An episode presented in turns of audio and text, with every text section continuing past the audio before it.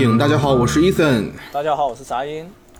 这已经是我们时隔了很久很久哈之后呢上传的一期节目。然后这一期要聊的是在今年的五月五号上映的电影《银河护卫队三》。这个片子别说啊，不知不觉离我们正式看过它已经过去十天的时间了。老实讲，其实 也不能说记忆犹新，实话实说的话，应该说是忘得差不多了。因为我记得当时呃看完《银护》。看银护的时候，我们是看的首映，所以就是整个体验特别特别累哈。然后后来呢，就呃其实也没有想太多，因为本身其实我觉得这个片子虽然说你可以说放在当前的整个漫威电影宇宙里面是一个评价哎都非常不错的电影，但是不晓得是因为说银护已经拍到第三部，还是说对漫威的审美疲劳吧。其实我觉得电影让我看起来是少了一些惊喜，只能说呃中规中矩，就是能想到会有的东西都有，但是呢。真的就是，嗯，你没想到的那一些东西呢，确实好像也没给你带来什么。再加上本身这个片子，其实我当时呃是发了两条微博哈，就第一条是是随便说了一下应付一个呃作业，然后第二条是有人问我的时候，我是过了两天，第二天晚上八点钟的时候想的，对。但是当中其实都聊到了，就是本身我觉得对于这个片子，我突然发现我其实体会到了很多啊，跟之前呃说看电影《灌篮高手》的时候，说很多人不能接受，说为什么从樱木花道视角上，然后转移到了宫城良田那样的感受，因为本身《银护三》它的主要试点人物是火箭浣熊嘛。包括从一开始，哎，一段长镜头把它把所有人物带出来，到之后说最后的怎么怎么样的一个结局啊，等等等等。所以其实这一点我是觉得，呃，我不知道是挺不能接受，还是说特别可惜哈。就是我觉得如果说《银护三部曲》它能讲述一个完整的星爵的故事，我其实是更想看到的。对对对，是吗？呃，嗯，我哦，我们直接就就说到这儿了，是吧？哈。呃，我觉得其实，嗯，我觉得其实是有道理的哈。但是呃，我们可以对比一下，就是银护和这个这个灌篮高手的一个区别。呃，我们都知道，就是呃，灌篮高手它有一个，就是我之前也也也觉得不太合适的地方，就是呃，我们分析过，就是一个一个一个一个这个励志，呃，不能也不能说励志题材吧，就是说体育题材或者说励志题材、热血题材的影视作品。它有很重要的两个两个问题要回答。第一个问题是他为什么要就在那个影片中是为什么要打篮球？就是说为什么要进行这项运动？为什么要加入这项运动？为什么要投入这项运动？这一点是很重要的。那我们都知道，呃，这个《灌篮高手》里面他为什么投入这项运动？是为了这个呃继承哥哥的遗志，继承哥哥的这个这个重走，就是继承哥哥的这个梦想。然后这是一方面，另外一方面也是为了这个这个取代哥哥承担起这个家的责任。好，这是宫城良田的这个这个目的，对吧？然后所以说他加入了这个篮球队去打篮球了，坚持打篮球了，坚持去努力打篮球了。那他为什么能赢？是在于是在于樱木花道，所以就 就导致了是在于樱木花道极高的觉悟和极大的牺牲，然后带领这个球队超越了这个这个他们。这个纸面上的实力战胜了强大的对手，那所以说这种错位就导致我们看影片的时候，虽然说很多很多媒体、很多自媒体、很多就是观众都在努力的去去圆这个行为，去解释说什么这个这个呃这个这个作者叫什么井上雄彦，井上雄彦去他想的讲的不是一个热血的故事，他想讲的是人生的遗憾，他想讲的或又或者说他不希望说什么就是单纯的无脑的去去胜利，去去去满足取悦观众，或者说无脑的去。去去挑起观众的情情怀，去讲一个之前已经讲过的故事，再重复再讲一遍都不想。但是，绝就是我们最终也没有办法，就是回答这个影视作品本身的一个问题，就是说，就是它两者是有错位的，两者两者之间的错位就导致我们我们到最后会有一种有一种很很不是那么圆满的感觉。这种圆满不是说他一定要拿冠军的圆满，或者说他一定要这个故事一定要如何。如何如何这个大团圆的那种圆满，并不是，而在于而在于我们我们并没有看到一个一个角色他的他的成长是怎么样，是从什么样什么开始，又怎么样怎么样结束的。宫城良田宫城良田有开始，但是结束方面我们觉得他的成长是不够的，或者说他的觉悟是不够的。他他难道难道在这场比赛中他就突然领悟到要要全力以赴或者怎么样，或者说全意识到我个子很矮，所以我可以穿过人人堆，所以这场比赛胜利吗？当然不是。那同样樱木花道的问题就就相反了，樱木花道包括流川枫也是，他们意识到他们他们对足球的热爱已经超越了这个他他对晴子的那种争风吃醋，或者说超越了。就是呃那种过去吊儿郎当的性格，乃至于他对流川枫的那种排斥，或者说，又或者说他他这种成长在于，换种说法说，就是说，他对赤木晴子的爱，对赤木晴子的喜欢，已经不在于是哦我要战胜流川枫式的喜欢，又或者是，哦或者是我要我要在在晴子面前耍威风的那种喜欢，而在于他明白做正好做更好的自己，做一个全力以赴能够勇攀高峰的，能够能够。突破自己的一些障碍，自己的一些一些缺陷，一些一些不足的，成为一个更优秀的自己，才是对晴子最好的表达爱意的方式。嗯，那所以说，这才这是一种成长。那所以这两者的错位，就导致了我们看影片的时候会有一种，我们说说不热血，或者说怎么样。然后很多人说这是井上雄彦有意而为之，但我认为这种不热血在于这种就是就是我一开始说的，就是为什么要打这场比赛和为什么能赢。这是发生在不同的人身上，相相对错位的，就导致所以说大家有一些遗憾。那我们看到这个这个银河护卫队的话，其实我觉得这一方面的话，其实它一定程度上是在规避这一点的。就什么呢？你你说到这个这一集的故事是聚焦于这个火箭浣熊，对吧？它开头是火箭浣熊，结尾也是火箭浣熊。但是很有意思的一点就是，这部影片我们回顾一下会发现，其实火箭浣熊大部分时间是失踪、是昏昏迷的。这讲对它基本上前半段，呃，除了开头之外，就一直是一个下线的状态。对，这就很有意思。所以我们看起来这个故事是围绕围绕这个火箭浣熊展开，是吧？这个故事的起因是火箭浣熊，最后也是由火箭浣熊收尾的。然而，其实这个故事是关于 family。对，所以其实，呃，我当时在看过之后想了一下哈，我觉得就是电影里面不知道是因为角色太多，还是因为本身就是滚导在创作上的一点失衡，就是本身这个电影里面其实每一个角色他都有一些呃或多或少可以挖的点，特别是星爵。但是因为他们不是这个电影里面那种试点的角色，所以你觉得就好像仅仅是他们就是参与进来了一样。就是这一部电影的主线哈，给我一种感觉就在于说，它更像是呃之前在去年的年底的时候就上线的那一部圣诞特辑。哎，说星爵因为 Gamora 那个那个不在，所以特别特别的灰心丧气，所以做了一个是德拉克斯和螳螂两个人去地球那样一段小故事，那样那种的感觉。因为确实，其实呃。虽然说火箭这个角色哈，他确实呃本身的戏也很多，哎，从一开始是什么什么样，然后后来成长，加入到了银河护卫队，最后成为了大家庭一份子，等等等等。但是其实一方面是我觉得本身这一条线就那种有点科学怪人的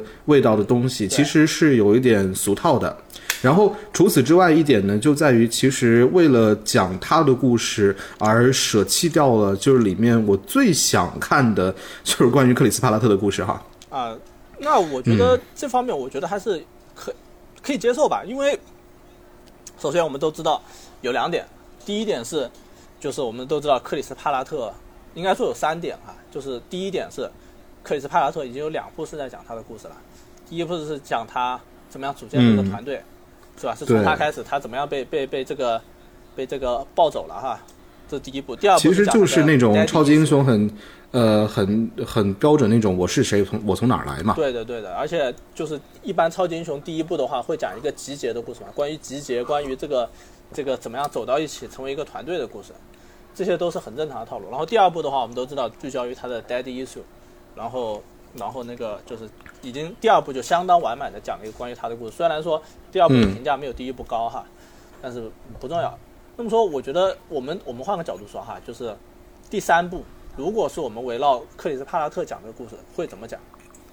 我相信，呃，我其实想过哈，就是本身因为他在复联三、复联四里面其实延伸了另外一条线，就是格莫尔死了嘛，然后又回来了啊，对，他其实可以讲一个那种消失的爱人一样的感觉的那种故事。我知道，对我我猜到就是说，我们我们第一反应肯定都是讲一个这样，他和格莫拉可能我我想象中可能是，哦，我我我我我一开始因为就是。在那个复联的时候，我就已经想啊，太巧妙了！格莫拉第三部死掉了，第四部复活，是一个很巧妙的，也不能说很巧妙，就是说很很鸡贼的一个，很精明的一种 啊，我们来自己吃书的一个设定。我们都知道，就第三部，第三部格莫拉的死是一个相当震撼的时刻，因为他是死了，他不是化灰了，也就意味着他回不来。那意味着，因为我们看第三部的话，我们会知道，就是说是说，当时这个这个主创这个导演很大言不惭的说，这个漫威给了他们很多特权，让他们想杀死谁杀死谁，对吧？那我们都知道，实际上是漫威有自己的后手是吗？是有对，不光是有后手，而在于我们都我们到第四部的时候，我们会知道，就是其实基本上死的都是那些要告别的人，死的那嗯就是那些本来就要告别的人，所以那些那些就是已经拥有三部曲的人就，就让他去死，或者说让他怎么样，而没有三部曲的角色，到最后都活下来了。然后，所以说我们都知道，到第三部的时候，格莫拉死了，第四部格莫拉又回来了，对吧？那我嗯我当时我们肯定第一反应，想当然的就认为，好，第四部肯定可能花一半的时间，或者说更多的时间来讲一个挽回格莫拉、挽回格莫拉的故事。挽回是叫卡莫拉吧？哦，好像叫卡莫啊，拉。其实其实一样，就是 Gamora。格莫拉，因为好像是那个意大利黑手党的名字，所以我老是越念越不对劲啊，不重要啊，就是卡莫拉。然后我们我们想象中总是第一反应就是，这会是一个挽回卡莫拉的故事，因为因为故事就就是应该是这样，因为因为我们都希望最后最后两个人还是会会嗯，因为感情线也很好讲，对吧？然后而且也很适合去发展下去，然后大家也希望会有一个这样的这样的相对来说这个复合的一个一个故事。那我刚才说有三个原因，呃，第一个原因我们都知道，就是这是系列的第三部，第三部之后是需要告别的，啊、这是第一点，呃，大大概是第一点吧，就是就是就是相当于说这个故事，星爵的故事可以说结束了，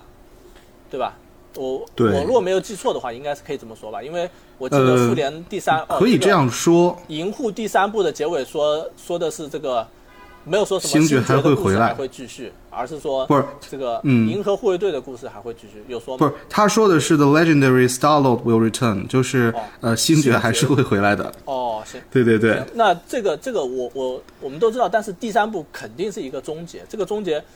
可以说不是星爵的终结，但是至少说是银河护卫队这个现有团队的一个终结，对吧？我们都知道最后结局是一个一个分散的状态。那那么说，呃，我们还知道一个消息，就是呃，这个女演员佐伊索尔达纳是叫佐伊索尔达纳，好像是对，佐伊索尔达纳，她已经说了，这是她最后演的一部漫威电影吧？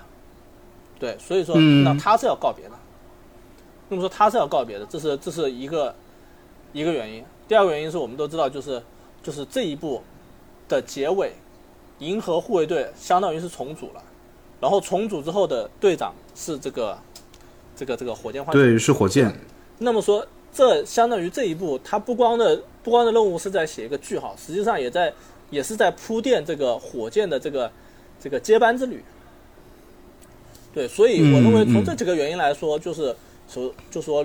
火箭它作为作为一个故事的核心存在，我觉得是相对合理的，相对合理的。当然嗯，就是这个程度还是在于，就是我们必须得，就是一定程度上去抛却自己对前两部的那种固有印象，是觉得星爵是一个绝对主角，星爵是一个呃故事都围绕他展开，团队围绕他建设的这么一个状态。那这一步的时候，可以说就是，嗯，一方面这这这方面就是我们会看到星爵的存在其实是没有太多的那种情感的戏份的。当然，他和卡莫拉是有、有有那种碰撞，但是那种碰撞更多第一是喜剧成分，第二是几乎没有什么太大的发展，对吧？我们他也没有说是什么，我们我们比如说我们我们想象中随便很简单的一个办法，哦，这一步的时候我们可以讲就把这个卡莫拉直接定位成这个这个这个火箭的角色，哦，是卡莫拉被抓了，然后星爵一帮人去不顾一切的去救卡莫拉，一样的，对吧？一样可以讲这个故事，但是他没有，所以我认为就是这方面来看的话，这是导演有意为之，啊、然后呢，就是呃，星爵是有意的，就是要把它往这个这个就是非第一主角或者说非故事核心来来来安的这么一个想法，我觉得是存在的。然后第三，然后还有就是说，啊、就是就是因为它它算是这个系列的一个完结嘛，哈。虽然说说这个星爵会回来，Star Lord 会回来，但 Star Lord 的这个说法有一点微妙哈，有说不定将来 另外一个人叫什么二代二代星爵也说不定。嗯，就是说可能是一个黑人演员。啊、对，对，也许也许我想一想哈，如果说现有的角色里面有谁能当二代星爵嘛？好像好像也一时一时半会儿没想起来哈，没有对，因为实际上星爵这个角色，他没有什么那种真的很标志性、值得传承的东西。再加上本身像第三部里面，他连什么喷气式的靴子啊，然后面具其实都没有戴。对，啥都没有，而且本身他就是一个并不是一个值得去传承的，我觉得对值得去传承的一种角色和形象。对的，所以其实你就安在那个，对对对，你就安在这个角色身上就可以了。嗯，对。不过这一点确实是很、很、很、很、很做作哈。就是我们会发现，嗯不光是这个、这个银护系列，又或包括这个蚁人系列，他们都会有一种就是越拍到后面越敷衍的感觉。就是什么呢？嗯就是那些戴头盔的角色，都是只要一说话就把头盔摘下来，他戴头盔的时间越来越短，越来越短了。这是一个，而且越来越不跟你说那个呃解释，像以前说可能蚁人戴头盔是因为比如说缩小之后那个空气对于他来说的呃不同等等等等，但现在也是，嗯。但是但是问题是哈，比如说我们换量子领域有空气是吗？不不光是要量子领域领域有空气，就是呃，我们看以前看的话，我们多半的理解是，因为主角对主角来说，主角不是说什么啊，我戴这个口罩、戴这个头盔很闷，所以我我一有机会我就摘下来。他们想的是，嗯哦，我现在缩小了，缩小了就我就我就我就戴着，我还是戴着。但是如果说，比如说我要和很重要的人进行很重要的对话的时候，很真诚对话的时候，再把它摘下来，大概大概是这么个情况哈。但是现在我我我我前两天就跳着看了一下蚁人，我就发现了蚁人三，就比如说蚁人三他女儿，她变得很大，然后然后见到他爸，嗯他爸也变得很大，两个人就把头盔变下来，哦聊聊两句天，哦你变得好大呀，哎你要吃柑橘啊 什么什么什么，然后哦要缩小的时候，哦他变回去，他他戴戴头盔缩小，然后就把瞬间又把头盔摘下来了，所以就就是很明显就是说白了就是文戏的时候要戴头盔，你只要。只要不影响逻辑，不要观众说，哎，他怎么还能不戴头盔缩小？但他不是有内部坍缩，不要说这种话就行了。啊、当然我们扯得有点远了。我而且其实我我呃啊。我还想说一下啊，就实际上你很难想象，你比如说比如说呃那个谁呃蝙蝠侠。那说着说着话，给自己把头盔摘下来，对对对。一说了一些话，然后又给他放上去，当然，那那还有一个原因，是因为这些人戴着戴着面罩，不是为了什么，不是为了酷炫，或者说不遮掩是为了什身份嘛。么，哎，对他们他们是有隐藏身份的目的，所以一点儿都不能摘下来。对对对对啊。对。可是你看，像是 MCU 蜘蛛侠也经常摘嘛，嗯，特别复仇者联盟里面他们就不该给他们设计一个什么纳米的面罩，设计了纳米的面罩，他们现在摘都不用动手了，所以 所以就就动不动就摘，这个这个这个。你你比如说，我们会看到蝙蝠侠的做法是露出大半边脸，嗯这样子的话，你不摘基本上也能演演戏，对吧？然后嗯漫威、漫威的那个老版的蜘蛛侠里面呢，他要经常就是那个面具会破半边，而且对，会破半边，然后通过那个来演戏，或者说用手摘。但是因为用手摘，你不可能说动不动就就演他摘下来带回去，尤其是带回去是很麻烦、很丑陋的一个动作。嗯嗯，所以就因为本身像是很多电视和电影哈，我们也可以说一下，像是比如说闪电侠电视剧，它其实是把面具给粘在脸上，或者说蜘蛛侠它其实是有一个面具在那儿去把那个脸的轮廓撑起来的。对的对的，所以就现在变成纳米的之后，就我们会看到漫威电影里面有非常非常多那种嘣儿上去，嘣儿又下来那种动作，完全完全不讲究了，完全不讲究了。对对对这这当然我们也知道，就是他们肯定拍的时候也没带嘛，就 CG CG 这么一弄，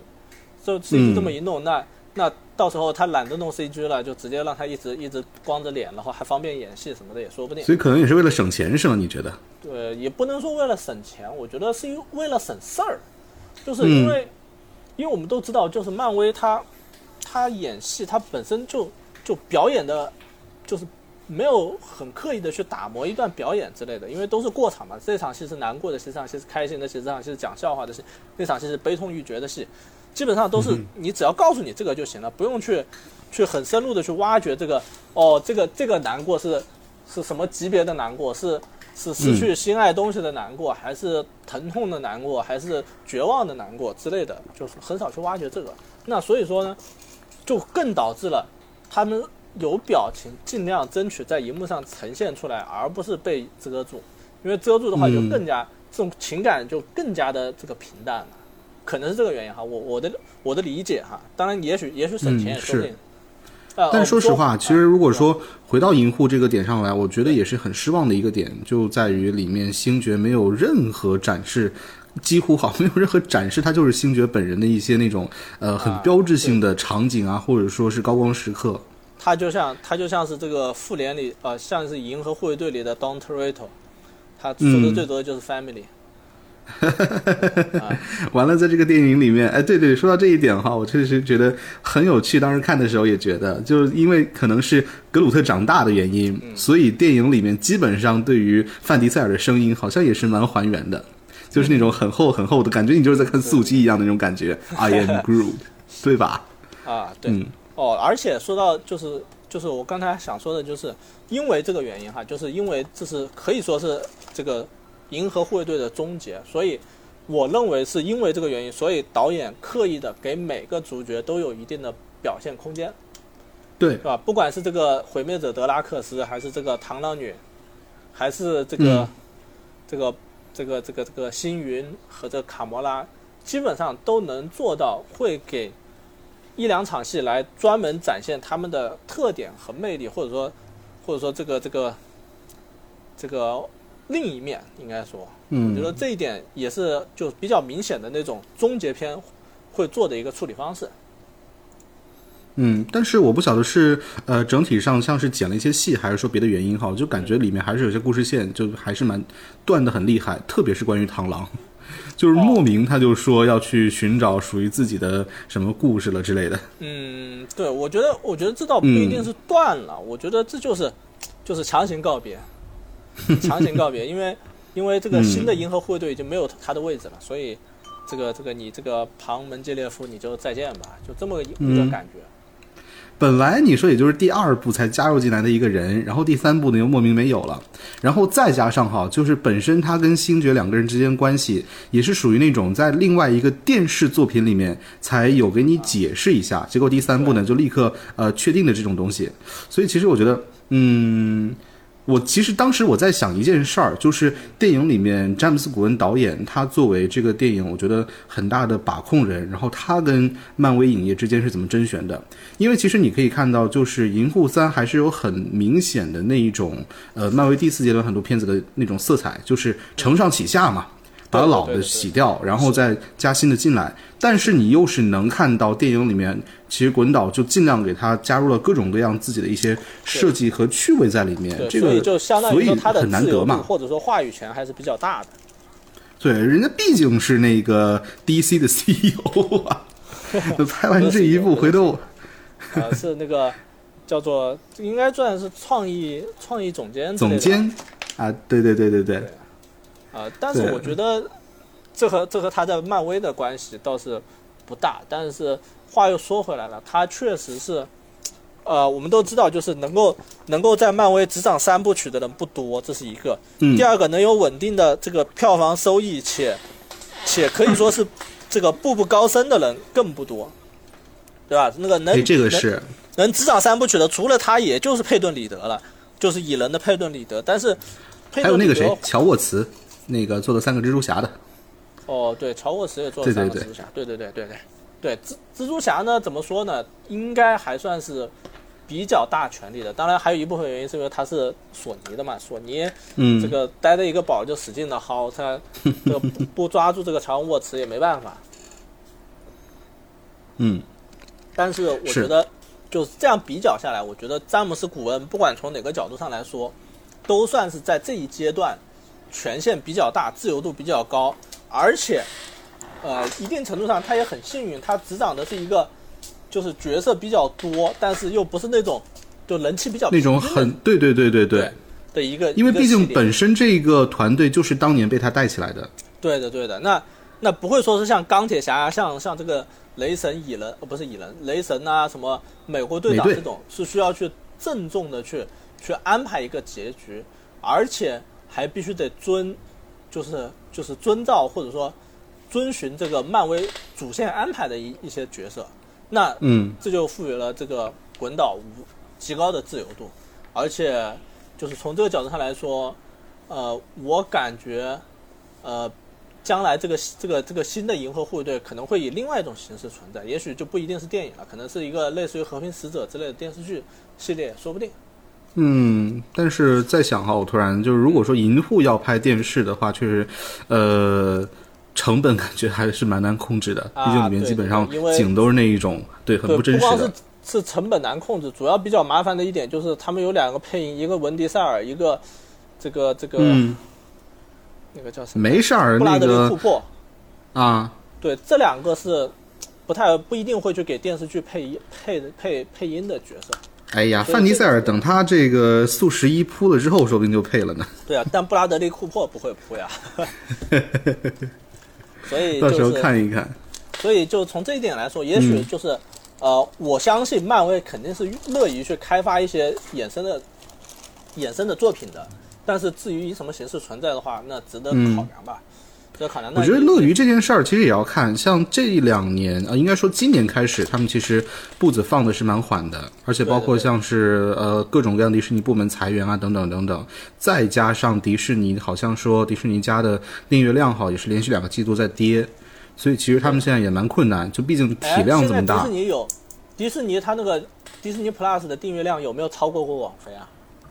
迪士尼 Plus 订阅量，如果说加上旗下的其他，比如说呼噜那种平台的话，曾经一度超过网飞，好像或者说至少跟它齐平。但是其实你还是不难发现，实际上迪士尼加他们的自主的那个原创内容，呃，老实讲，我觉得竞争力其实还蛮低的，因为它不像网飞各种各样，它不是呃，网飞基本上属于没有 IP，然后从零开始会走各种各样的歪门邪道。但是虽然说，呃，大部分都是一些很奇怪的烂片儿，但是总是偶尔会出来一个那种所谓的精致的东西。但迪士尼我发现哈，啊，就是基本上定的烂片是吧？对对对，他今年把《曼达洛人》这么有人气的一个电视剧都做的这么奇奇怪怪的，我是真的很难接受。啊，对，哦，我说这个是因为我我曾经跟别人一个打打过一个赌，就是我觉得，觉得这个迪士尼它这个题材，这个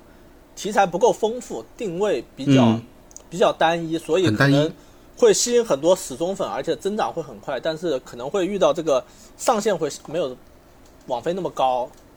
对，呃，所以说问一下哈，就是那我们说回这个这个电影的话，我觉得从这个角度上来说，就是我们刚才说这么多，其实意思就是说，我们觉得这部电影它好，是因为滚导的执掌的把握好。那么说，从另外一个角度上来说，这个电影的不足也不是什么漫威横加干涉导致它的不好。所以嗯从这个角度上来说，这个这个影片是算是就是第一是滚导负全责，第二是呃 我们也可以看得到，它影片是有非常明显的这个滚导的痕迹的。嗯，其实呃，刚才有一点我突然想到我没有说完哈，就是原本我在看完之后，我会想看到的那种故事是这样的，就比如说他其实还是可以以星爵这个呃形象去做呃一开始的故事的试点人物，然后呢，火箭哎遇到了一些麻烦，那我要去帮他解决，结果正了正好因为这件事情，我又跟我的前女友就类似那种关系嘛，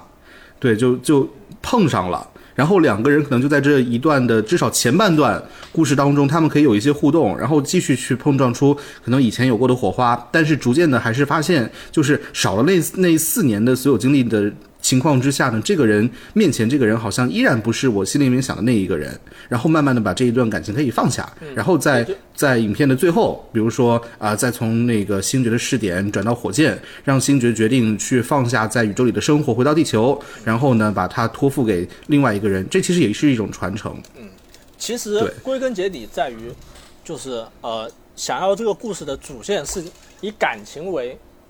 就是以以以这个这个他和格莫拉卡莫拉的感情为为为为主体，还是以这个、这个这个这个火箭的这个不堪火箭和莱拉的感情为主体。对，也不能说莱拉的感情吧，因为这个 也是一个这个老 family 的故事啊。啊对对对，这个这个我觉得就是，嗯，可以理解哈。但是有一点，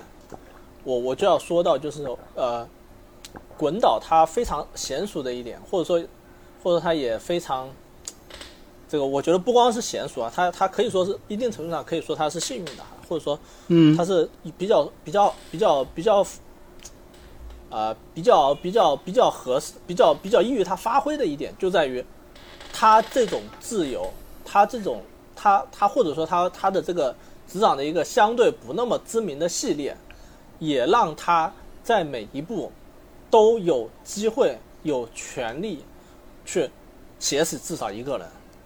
写死一个 重要的人。我们都知道，第一部，呃，写死了 Groot，虽然说这个死的不是很干脆哈，我们都知道，但是第一部可以说是是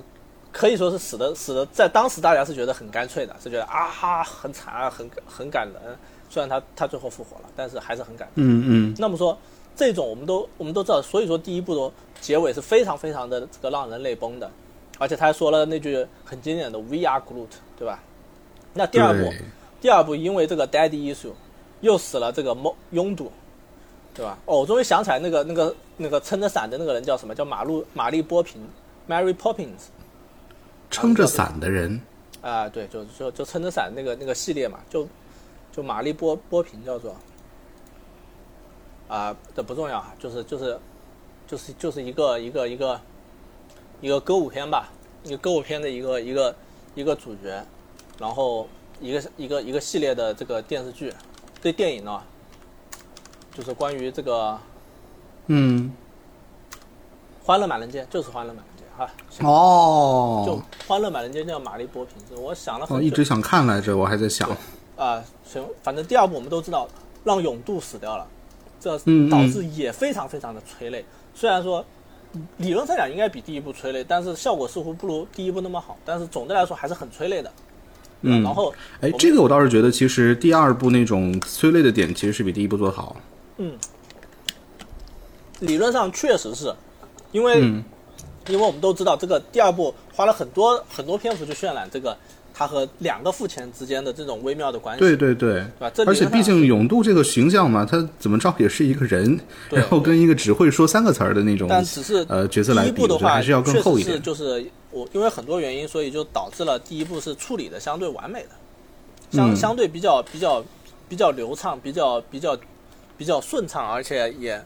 也没有那么太太太复杂或者太乱或者太多余之类的东西。对，而且我在想哈，就是当年的第一部是不是也正是把漫威曾经一度拖向那一种去消解掉所有高潮那种习惯的一部电影？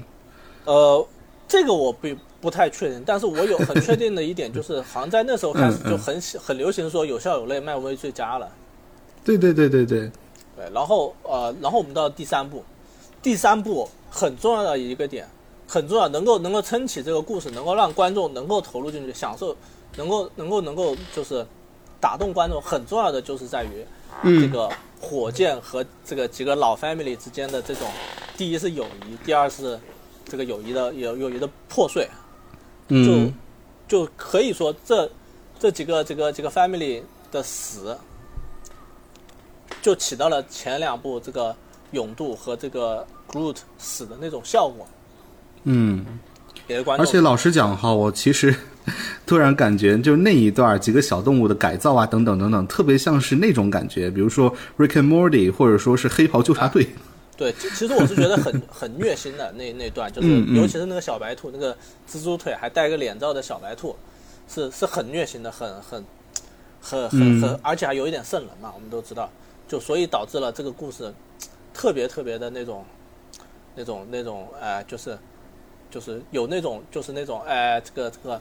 就是让让不管是女性观众还是说这个心里比较柔软的观众，或者说比较比较有那种爱护动物意识的人，会有会有很很强烈的触动的那种感觉。那这也就造就了这部影片极强的这个嗯情感上的冲击。然后呃，可以说在这方面哈，就是说虽然说虽然说我们都知道这这几个角色新加入进来，但是嗯嗯，我认为从虐心的程度上来说是不遑多让的。那也、哦，这种那关于这一点哈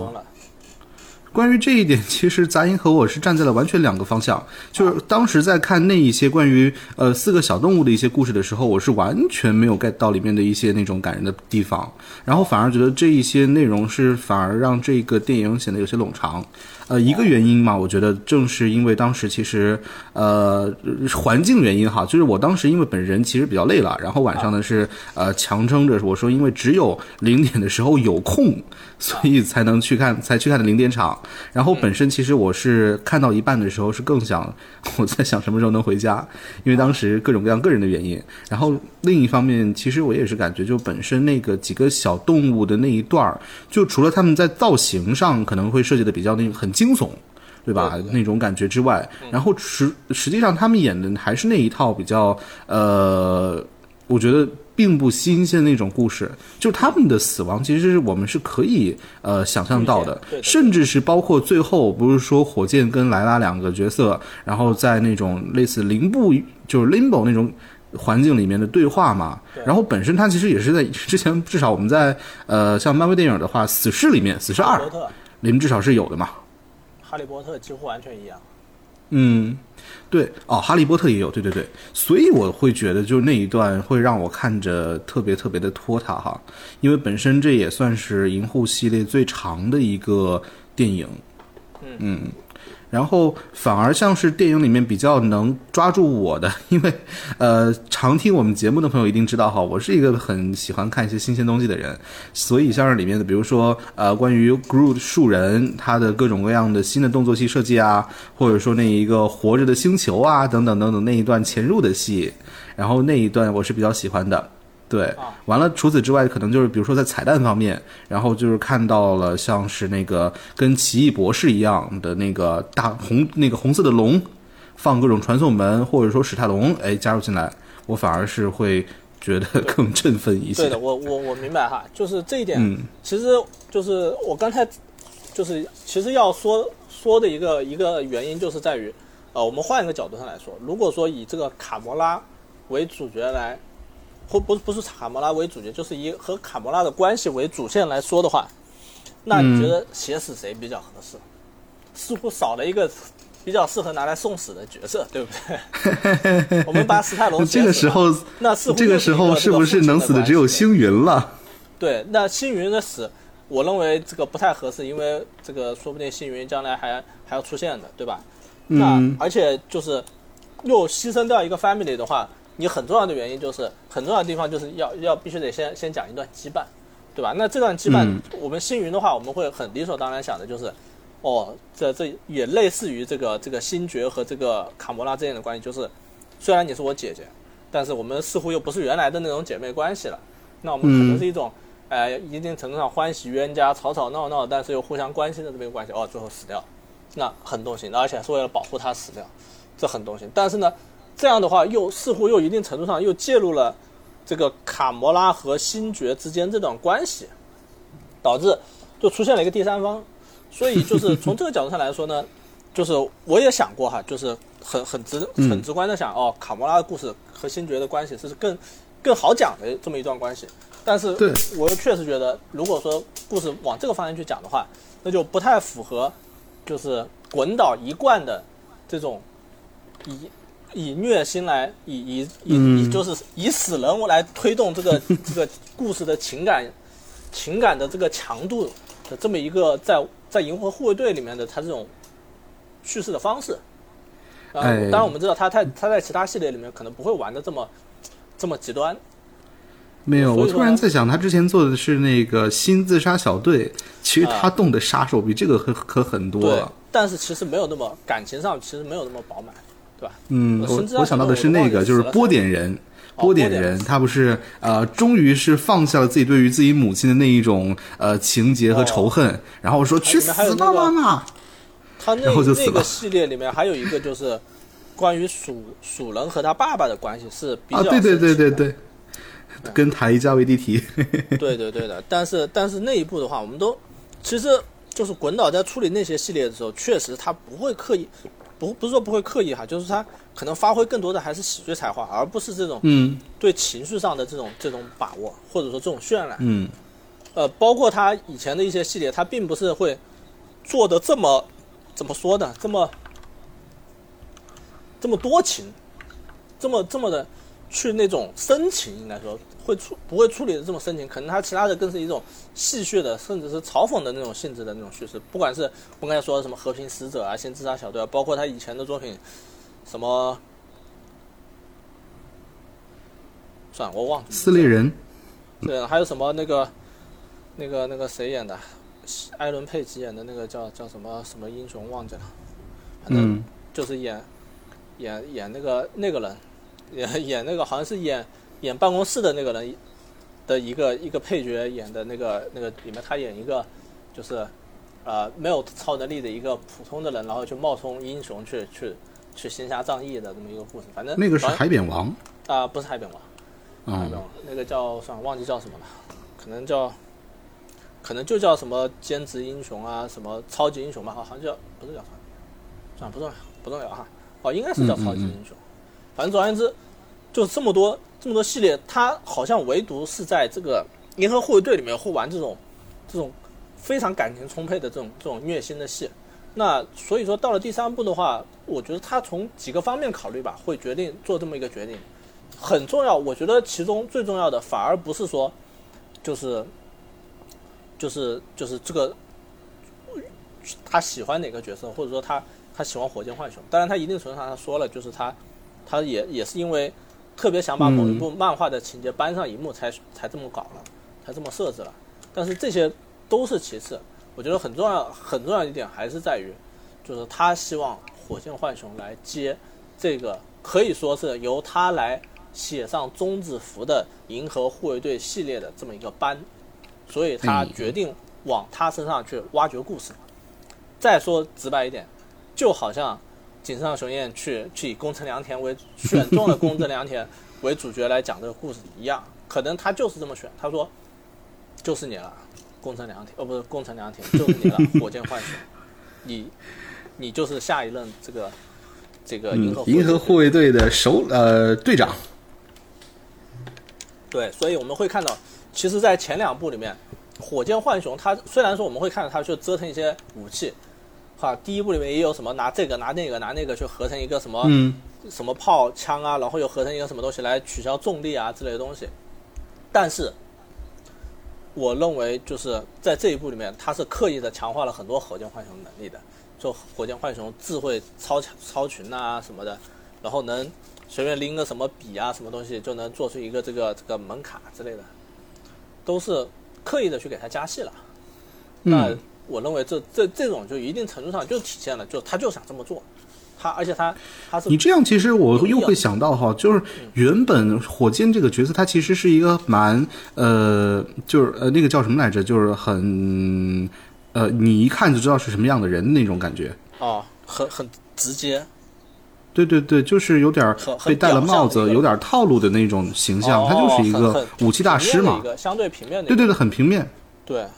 我觉得那种形象反而会让人更喜欢他，就对我来说，至少他。对每一次你看到他都像是一个他在表现那种高光时刻的样子，虽然说嘴很臭，对对然后但是呢，对那个创造能力特别特别优秀，很强悍，然后呢，经常可以给团队做出各种各样技术上的贡献。对的，从这个角度上来说，确实是。呃，但是我我我对同嗯，同时我又想到哈，就实际上看完这一部《银护》之后，给我的那种感受，或者那种我喜欢的通透的感受，其实是不如之前玩过的那个是呃 S E 的，就银河护卫队游戏的。那个里面其实也是讲的一个这样类似的故事，呃一个呃小队，然后有各种各样的新人加入，有各种各样的问题，最后呢通过所有人通力协作一起打败他们。而最关键的是里面的星爵，他是能飞，然后 有面具的。对的，这一点我觉得一定程度上也要批评这个滚导哈，就是滚导他拍动作戏其实是，其实是有点缺乏缺乏缺乏能力的，尤其是就第一部的话还不错啊，第一部因为有有战斗机开嘛，战斗机开有各种各样的会，我们会看到很多，就至少说在空间上是比较比较有有有想象力、比较好发挥的一种一些场景来来表现的，但是呢，我们到第二部、第三部，我们都会看见，包括他后面去拍的什么。什么什么什么那个新自杀小队啊之类的，就会看到我们会看到他是那种你去玩让他去玩一个高光场景可以，玩一个 highlight 可以，去去炫一炫技，或者说去玩一玩幽默感，玩一一两个那种很很巧妙的桥段可以，但是我们缺乏就是不管是就是类似于第一部，又或者说是包括很多就是其他其他比较优秀的这种大片儿里面那种那种不管是空间呀、场面呀、冲击力啊，包括是惊险程度啊那种结合的那种动作戏，这方面它是玩的不够的。嗯嗯所以说呢，啊、这方面当然是它的缺陷。我觉得，呃，就是就是指望他在哪哪一部电影里面就能够突然爆发，突然能够能够这个这个逆转，我觉得也不现实。但是呢，这方面确实是他的弱项，而且我觉得还有他还有一个弱项就是，他那种玩梗的玩梗的这个这个这个心呐、太强了，也导致有一些，当然他一定程度上确实我们会看到这一部里面很多就是。他和卡莫拉的这种感情，就通过这种这种一定喜剧的方式来来消解掉了，而不是去刻意的去烘托那种深情啊，或者说烘托那种那种那种意难平式的情绪。我觉得这样的处理倒是没有什么问题，但是呢，有些时候确实就就有点太多了。就比如说，啊、我记得有一场戏是他们穿着不同颜色的羽绒服，哦，不是羽绒服，宇航服去再去挖在那个动物星球，不是有生命的星球上，挖一个洞，然后钻进去的那一段，他跟卡莫拉就进行了一段这个相对深情的对话，但是后面后面又接了一个笑料，就是对对对对对对的是公放，对吧？其实那。个是稍微有一点有点多的，但是呢，呃，就是这也是这个滚导的一个一个喜好吧，我们嗯，很难说是就是说就说叫他完全摒弃掉这些呢，会是一个什么样的结果？对，实际上，滚导我一直觉得他是一个嗯什么样的导演？他我觉得他不适合拍续集，他就是适合把一个东西给你拿出来，然后让所有人眼前一亮。但真的因为玩续集，你就会发现他要往深了走，这个时候呢，其实相对来说是他的弱就是追埃项。博拉姆斯是吗？嗯，所以我会一直觉得，就是这段时间啊，不管是第一部《银河护卫队》，或者说是新自杀小队，然后又或者是那个做的和平使者，对他只要是即将上的超人，新的超人，我倒反而是觉得那个容易味道不对哈，因为超人感觉跟他的那种指导电影的风格，对对对风格不太搭。超人绝对不是那种像什么呃自杀小队里面那样的 一帮不着四六的那种感觉。他肯定在拍超人的时候也会一定程度上收敛一下。嗯，其实我就在想这个问题啊，本来我是准备放到外延的时候去聊，因为呃，滚导最大的特点就在它那种特别特别恶趣味的各种元素，或者说是来自八零年代各种金曲，我觉得，呃，包括还有像是在他的电影里面找他的老婆 等等这一些东西。他其实但是也是那种任人为亲的这个导演。对对对对，但是你在想一个问题，呃呃，就是在他去做一个相对来说比较那种古典式的超级英雄的时候，当他去要去收敛自己各种锋芒的时候，他会挖掘出一些什么东西来吗？我特别害怕的一点就是，他只会显得我特别特别反而觉得他，这一点，他其实是、嗯就他接手这个系列，他所放出的那些风声来说，我认为他是他是相对来说比较有想法的。为什么？我害怕他会束手束脚。对他他会束手束脚，这是肯定的。但是我认为，这反而算是他的一定程度上一个一个优点，就是他真的会以一个以一个挖掘的心态去去制作一个一个系列，因为我们都知道，就是银护系列，它一个很大的一个特点，相比于其他的这个这个漫威英雄系列来说，它有一个优点就是它会给赋予角色相对更加更加更加饱满的一个感情，而且这个感情也是更加人性化的，而不是一个神性化的感情。他思考的是很、很私人的东西，比如说呃，不管是火箭浣熊痛苦回忆啊，包括第二部里面他和父亲的那种复杂关系，然后其中也牵扯到他和母亲的关系。哦，第一部当然那个这一方面就相对淡一点，我们就不说了。这都这些东西都是相对私人的一些感情，也更容易引起共鸣。相比于某一些系列，有某一些系列，它探讨的都是什么啊？我是选择自私还是选择责任？我是选择去拯救世界还是选择我卖军火赚钱？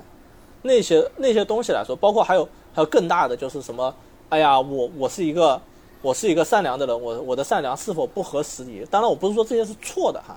但是我认为就是如果说你把这个系列的开篇来做的话，那确实可能情感于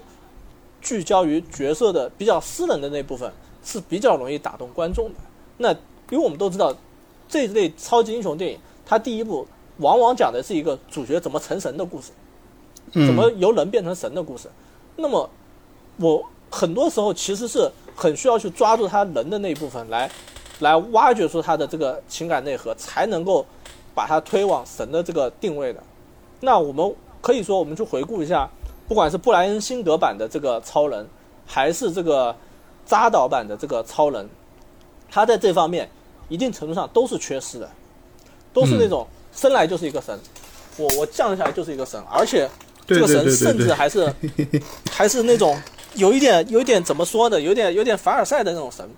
比如说、嗯呃，可能我们会看到就是就是钢铁之躯里面的探讨，探讨的是什么？探讨是我的能力太强了，我要不要隐藏起来？讨论的这个已经是可能是成神三十年之后才要思考的问题了。对吧？嗯那所以从这个角度上来说，我认为这反而是一种错乱。那如果说滚导来拍，我想象中，滚导可能想要表达的更多的是超人对自己身份的那种那种迷茫，而且那种迷茫是很很确切的，就是嗯呃，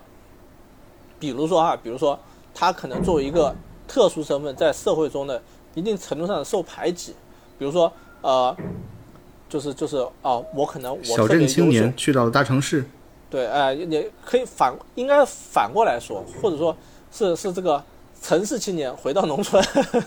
嗯，对吧？因为因为他是他他的能力是更强的，对不对？他看到看到其他人，可能是一定程度上他是产生的感觉是，你们人类怎么这么渺小，这么无知，甚至说一定程度上是是这个这个野蛮的，值不值得拯救？嗯又或者说换一个角度上来说，换个角度上来说，又或者说他觉得，呃，我的能力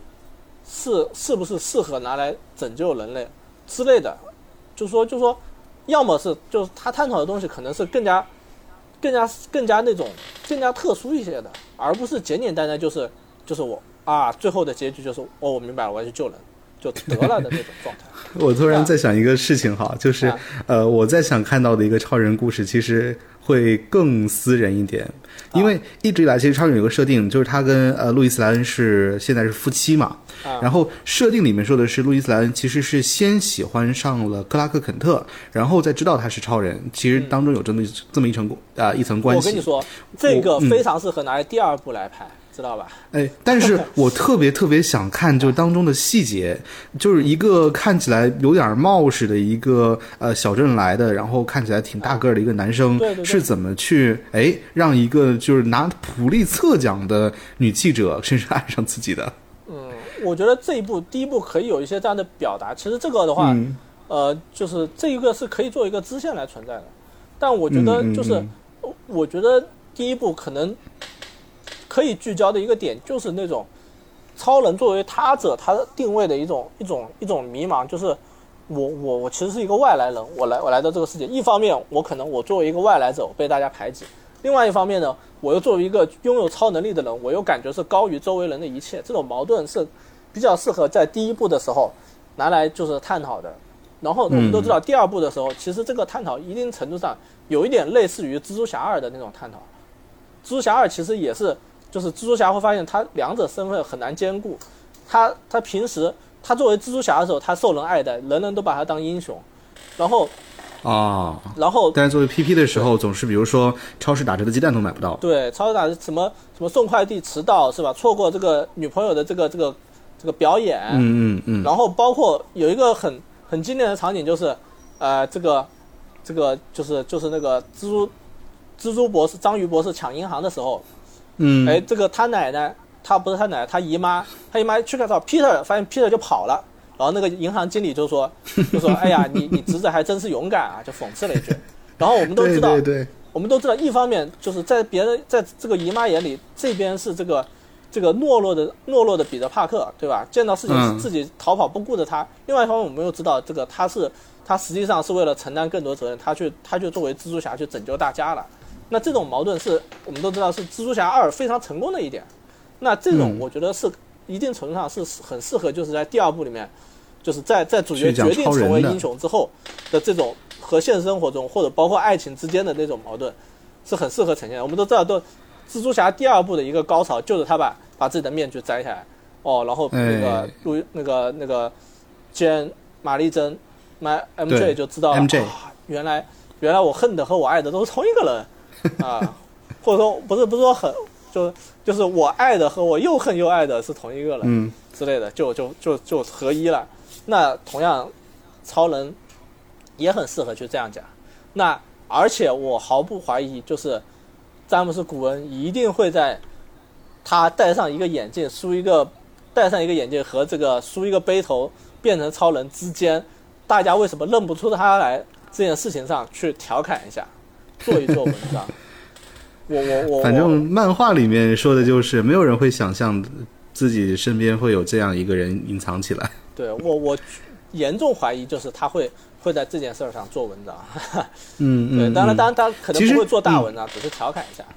其实你要这样一说的话，我突然想到，好，就实际上我们也有很很久很久的时间没有去看过这种银幕上关于这种双重身份的故事了，因为确实，嗯。你像 MCU 电影起来之后呢，大部分的超级英雄似乎就只有一个面，然后他们的社会面和呃英雄的面其实是兼容，然后基本上没有任何的矛盾的。对，嗯，当年当年在我们看来，这是一种创新。我们会看到，嗯。哎呀，钢铁侠在第一部的结尾直接就承认自己是钢铁侠了，老子就是钢铁侠。对，然后包括美国队长，他一直就是美国队长，他他反而面对了一种很很直白的这种矛盾，大家也觉得很有意思。包括雷神也是，包括包括乃至于蜘蛛侠，蜘蛛侠当然其实是比较可惜的，嗯他这个身份的这个谜题一直都让位于他的很多。第一步是探讨他的这个这个责任啊，做这个这个邻家蜘蛛侠呀、然后第二步又又又加上了一层他和这个钢铁侠那种那种父亲可以说是 daddy issue 式的那种那种矛盾。然后我们都知道第三部的时候又又变成又直接就就那啥了，对吧？所以从从这个角度上来说，就是比较可惜的，唯一一部能够发掘这方面的这个这个形象又又放弃了这方面的发掘，对吧？所以说呢，这这一点是其实是就是比较可惜的，而且我感觉后面都不会再有类似的这种哎，也不一定，因为像呃从第三部的结局上来看，其实他是准备把前三部 MCU 蜘蛛侠当做一个序章来做嘛。然后实际上，像未来的话，他可能还是会做一个那种传统的蜘蛛侠形象去放在电影里面。嗯，但是但是就是他已经暴露在观众，不是暴露在观众，就是暴露在群众中了。群众知道他的身份了。虽然这一点嗯第三部不是又给改了吗？推翻哈，对对，虽然可能推翻，但是我觉得，就是我感觉他不会再去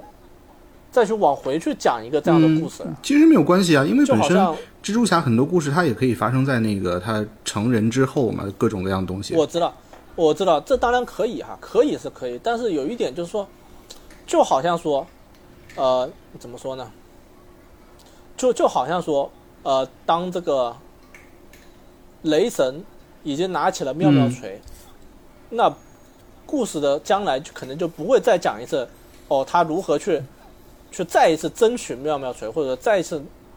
拿起妙妙锤这样的叙事了。我认为就不会出现了。但是相当于大家已经过了但是我觉得像是未来哈，比如说可能在复联五的时候说蜘蛛侠要引导一个新的联盟，然后那个请大家说大家可以隐藏自己身份的时候，当有人可能提出不同意见，他就说呃你也不要说，我知道我们身份暴露之后是什么样的情况，可能会有这样一层致敬，因为像是漫画里面其实就有嘛，说是那个呃内战的时候蜘蛛侠公布身份，然后后来才发生各种故事，可能电影里面就会反过来说，哦。哎当有人去呼吁说公布身份的时候，蜘蛛侠是做那个站出来反对的这样的情况。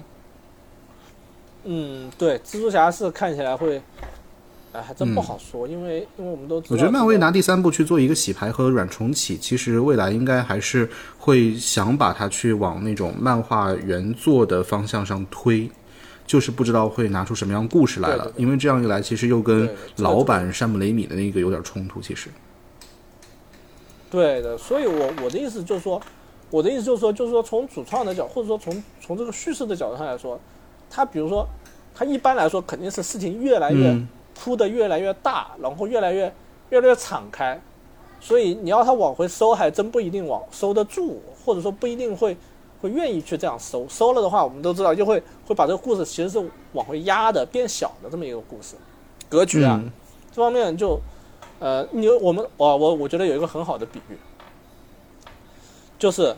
你能想象《速度与激情》将来再拍回一部 Don Toretto 去卧底的故事吗？我觉得不可能，哎 对不对？他们已经在拯救世界了，他们不会说是哦，我我现在已经要要拯救一个世界，要夺回一个可以毁灭世界的武嗯器了。嗯嗯，我不会再回去去 去捣毁一个什么贩毒集团啊，什么什么一个偷车偷车对。他们来说，贩毒集团只不过是五分钟就能解决的一个事情罢了。对的，对的，贩毒集团可能可能说句实话，他们他们可能连连那个呃，不是《速度与激情》不是有有那个有个动画版嘛？嗯嗯嗯动画版是几个少对，年，说是他们的估计是，交给他们去干就行了。对，交给他们去干就行了，这么一个故事。哦，我们 这个扯得有点远哈，这个扯得越来越远了。我们从从这个银河护卫队扯到了这个这个滚岛，然后扯到超人，我们然后又扯到蜘蛛侠。就我觉得，嗯，我们现在差不多可以倒回来，再重新聊一聊这个、嗯嗯银护，这个《银河护卫队三》它这个故事本身的这些一些走向啊，包括一些发展一些细节。其实想了一下哈，就这个电影基本上前半段都是在解救火箭，然后后半段呢是跟着火箭一块儿去，算是跟那个至高进化两个人算旧账对。这么一个情节。它本身其实还是蛮简单的，只不过因为里面人物多，所以会看着比较复杂。对的。然后呃，趁我现在嗯记得啊，我要我要，因为我们真的看了很久了，很多东西细节我都不太记得。但是我要说的一点就是，至高进化这个形象又是一个很明显的一个虎头蛇尾的一个形象哈。哎，一开始这么嗯强，强的跟跟这个康 对对对对对，对，跟征服者康一样强，结果后面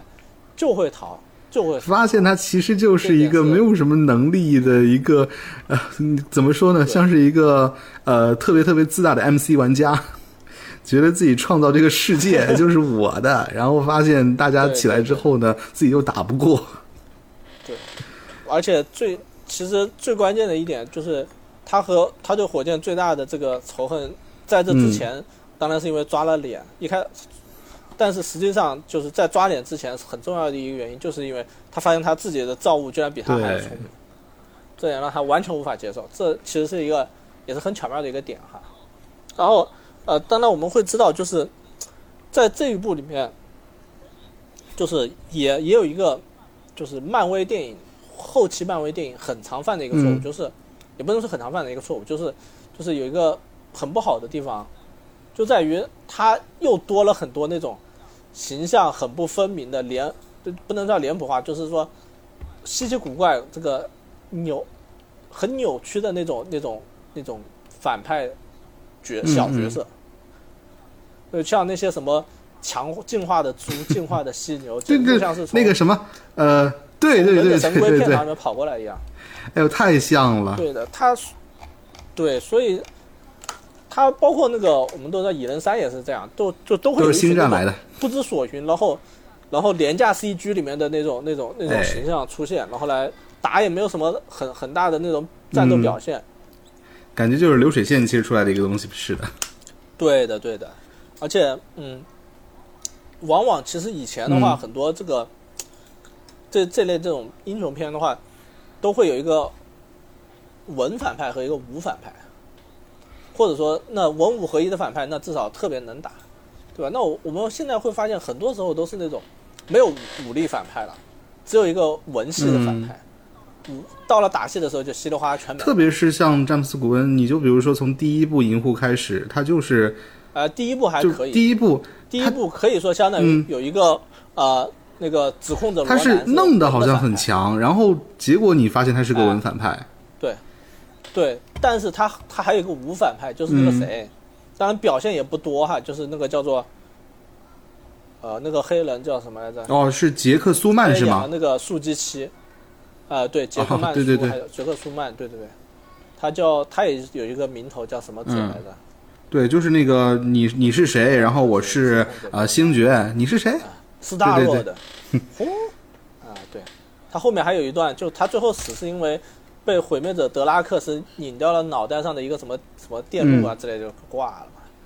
对，这个还可以。那我们都都知道，第二部是唯一只有一个反派，全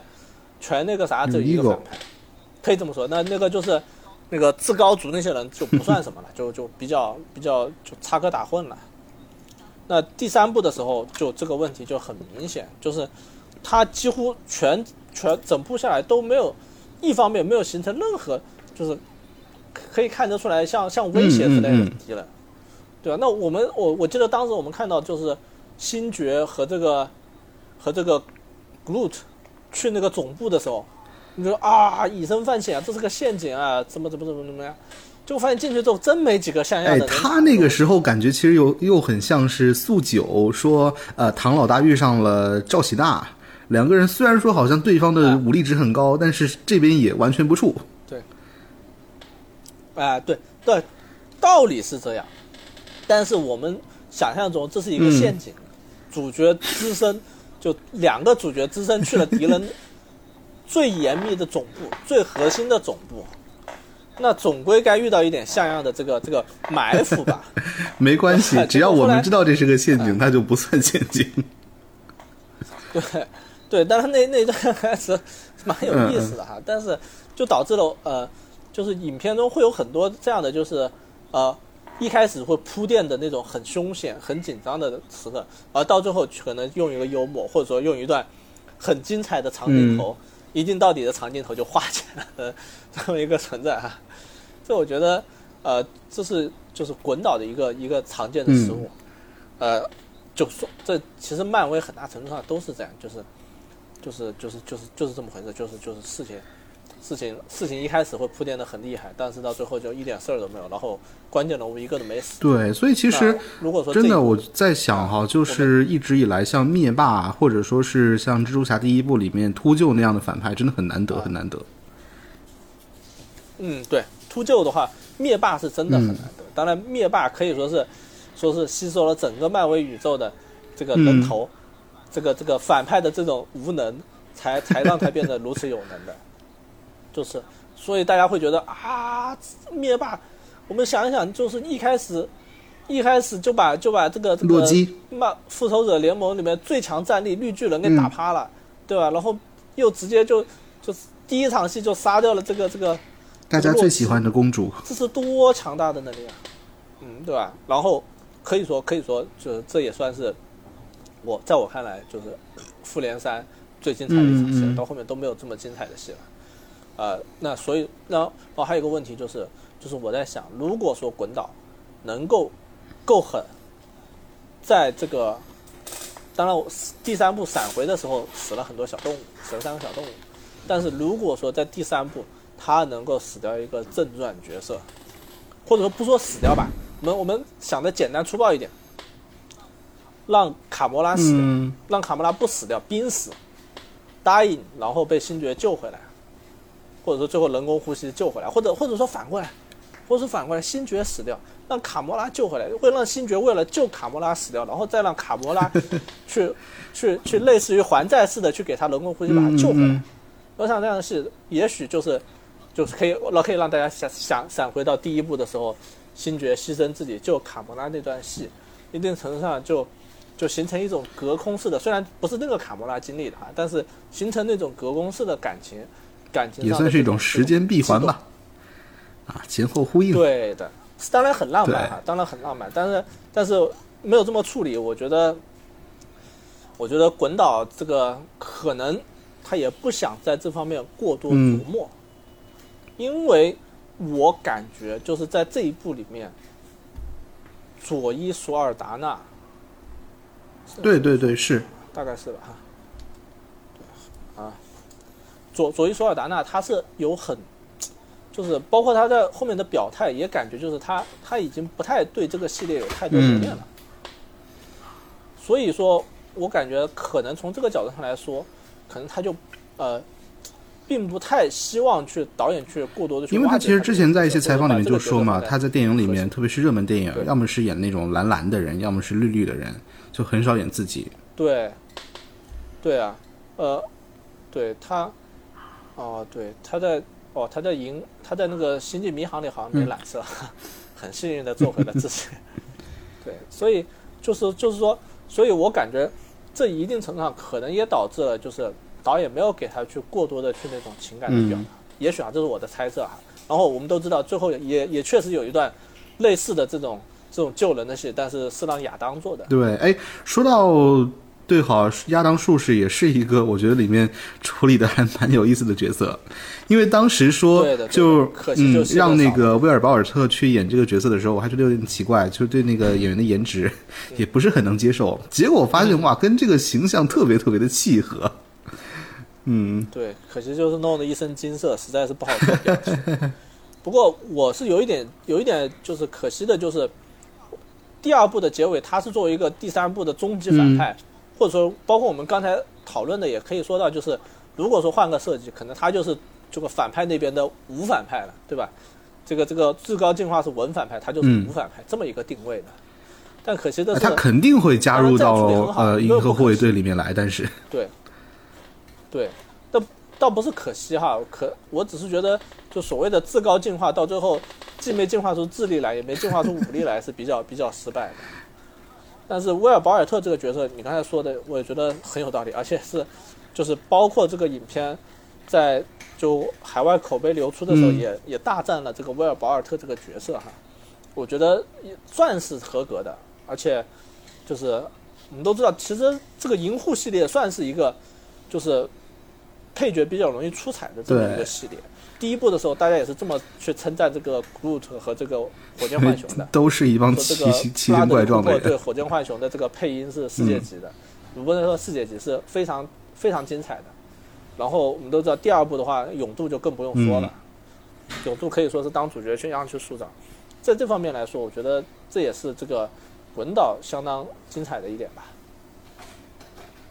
对对对，而且除此之外，哎对。但是继续，如果说沿着角色聊的话，我会在想，就是滚倒弟弟他那个形象叫什么什么林，先对对，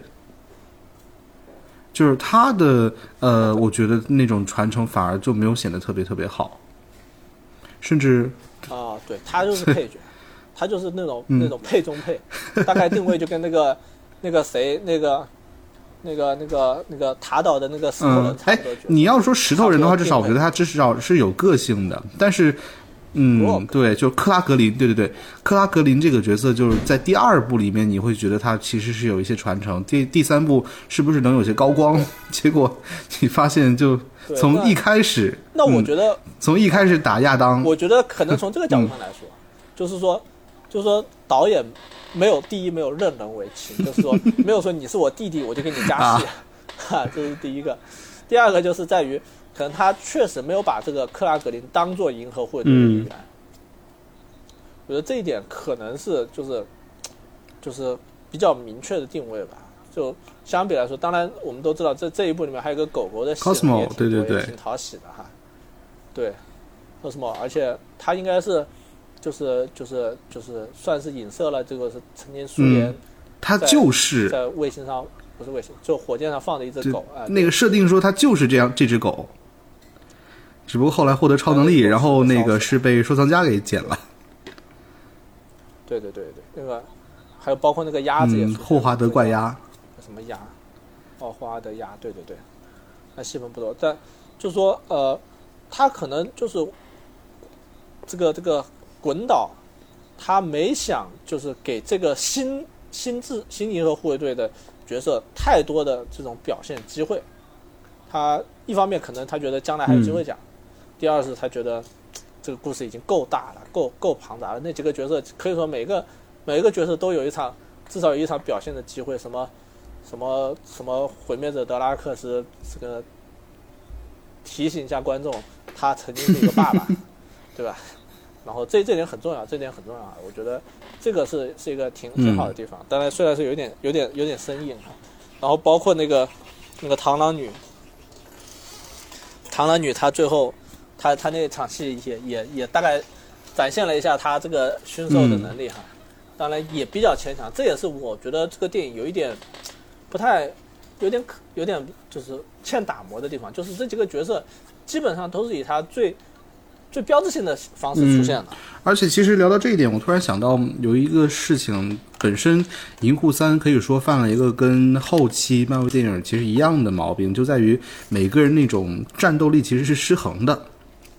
就是按理来说，你会发现，比如说像那个呃毁灭者，他是一个属于那种可以和石头人、可以跟浩克那掰一掰手腕的角色。但电影里面展现的就感觉他是是一个普通的那种啊壮汉，或者说是呃，比如说 Gamora，他是一个特别厉害的一个太空杀手，但是就表现上来看，好像跟星爵也可以打个平手的样子。结果第二部不一样啊，第二部他可以直接把一个飞机的那个大炮给扛起来，等等等等，这一些也是蛮可惜的。这个我觉得，我觉得是一方面是可惜啊，另外一方面就是我觉得算是滚倒他，他本身就是。呃，因为银护这个系列本身就很很微妙，就比如说星爵，他作为一个力气不和普通人一样，然后脑子也不见得聪明到哪里去的人，他唯一所谓的表现就是拿两把小小的枪在那射。他是点子多嘛？对对，点子多，点子多，当然点子多，但是点子多他也没多到能够能够什么逆天之类的地步，而且我们会看到他作为主角，他导演其实是会给他加很多戏的。但结果呢？这个加的戏其实，其实也并没有能够展现出他有什么就是战斗力上的这种出挑的地方。这一点我觉得算是一个，算是这个系列的一个一个就是困难之处吧，就在于，呃，打戏精彩的还是 Groot 和这个和这个火箭，那或者再算上一个这个毁灭者德拉克斯，加算上一个星云，这些都是因为他身体特征上的这个这个优势导致打打戏比较能发挥。然后，但是从另外一个角度上来说，因为这几个人过强的这个战斗力和身体素质，就导致剩下的这个星爵，每个角每个队友都比他强，然后所以说星爵就没有什么太大的发挥。他他所谓的发挥只是说拿了两把枪射射击的姿势比较帅一点而已，什么从裤裆里射呀，什么从这边射那边射啊，一个手射前面，一个手射后面之类这种这种方式，或者说翻做几个翻滚，做几个这个穿越之类的东西，也仅此而已。那，但是呢，他又是主角，他又又得去发挥，就导致像你说的，就是影片会会有一点有一点错位，有一点那种哎战斗力的失衡。因为如果其他人战斗力太强，那显得星爵更加失衡，对吧？那但是我觉得从另外一个角度上来说，也许我们可以有一个有一个别的方式，比如说给这个星爵，让让这个这个浣浣熊火箭给这个星爵一个一杆大炮。或者或者其实就像是呃银护的游戏里面一样，让他的枪可以升升级。呃，升级对，或者说或者说可以就得得得前面拉出一段，后面拉出一段变成一个炮啊，或者说又或者说不光是变成一个炮，或者说那种就是说就说有一些那种那种嗯怎么说呢？就是比如说可以近战可以远程的枪啊之类的那种，就让他让他让他有一些那种新的发挥的空间会。会更好一些，然后动作戏也也比现在更更有想象力一些，不像现在，就是基本上就是从从 Groot 的基本上我觉得就是靠不是不是，我觉得基本上就是靠那个啥镜头去呈现的好像很帅，实际上真的是一些很简单的动作。对的对的，实际上就是我们我我我猜你应该也看过，就是今天今天昨天放出了一小段那个现场拍摄的画面嘛，就是他和 Groot 两个人配合作战的那个实拍的画面。你都知道那是一段很炫的长镜头，他如何在在这个树人中间穿来穿去来开枪开枪，咚咚咚咚咚，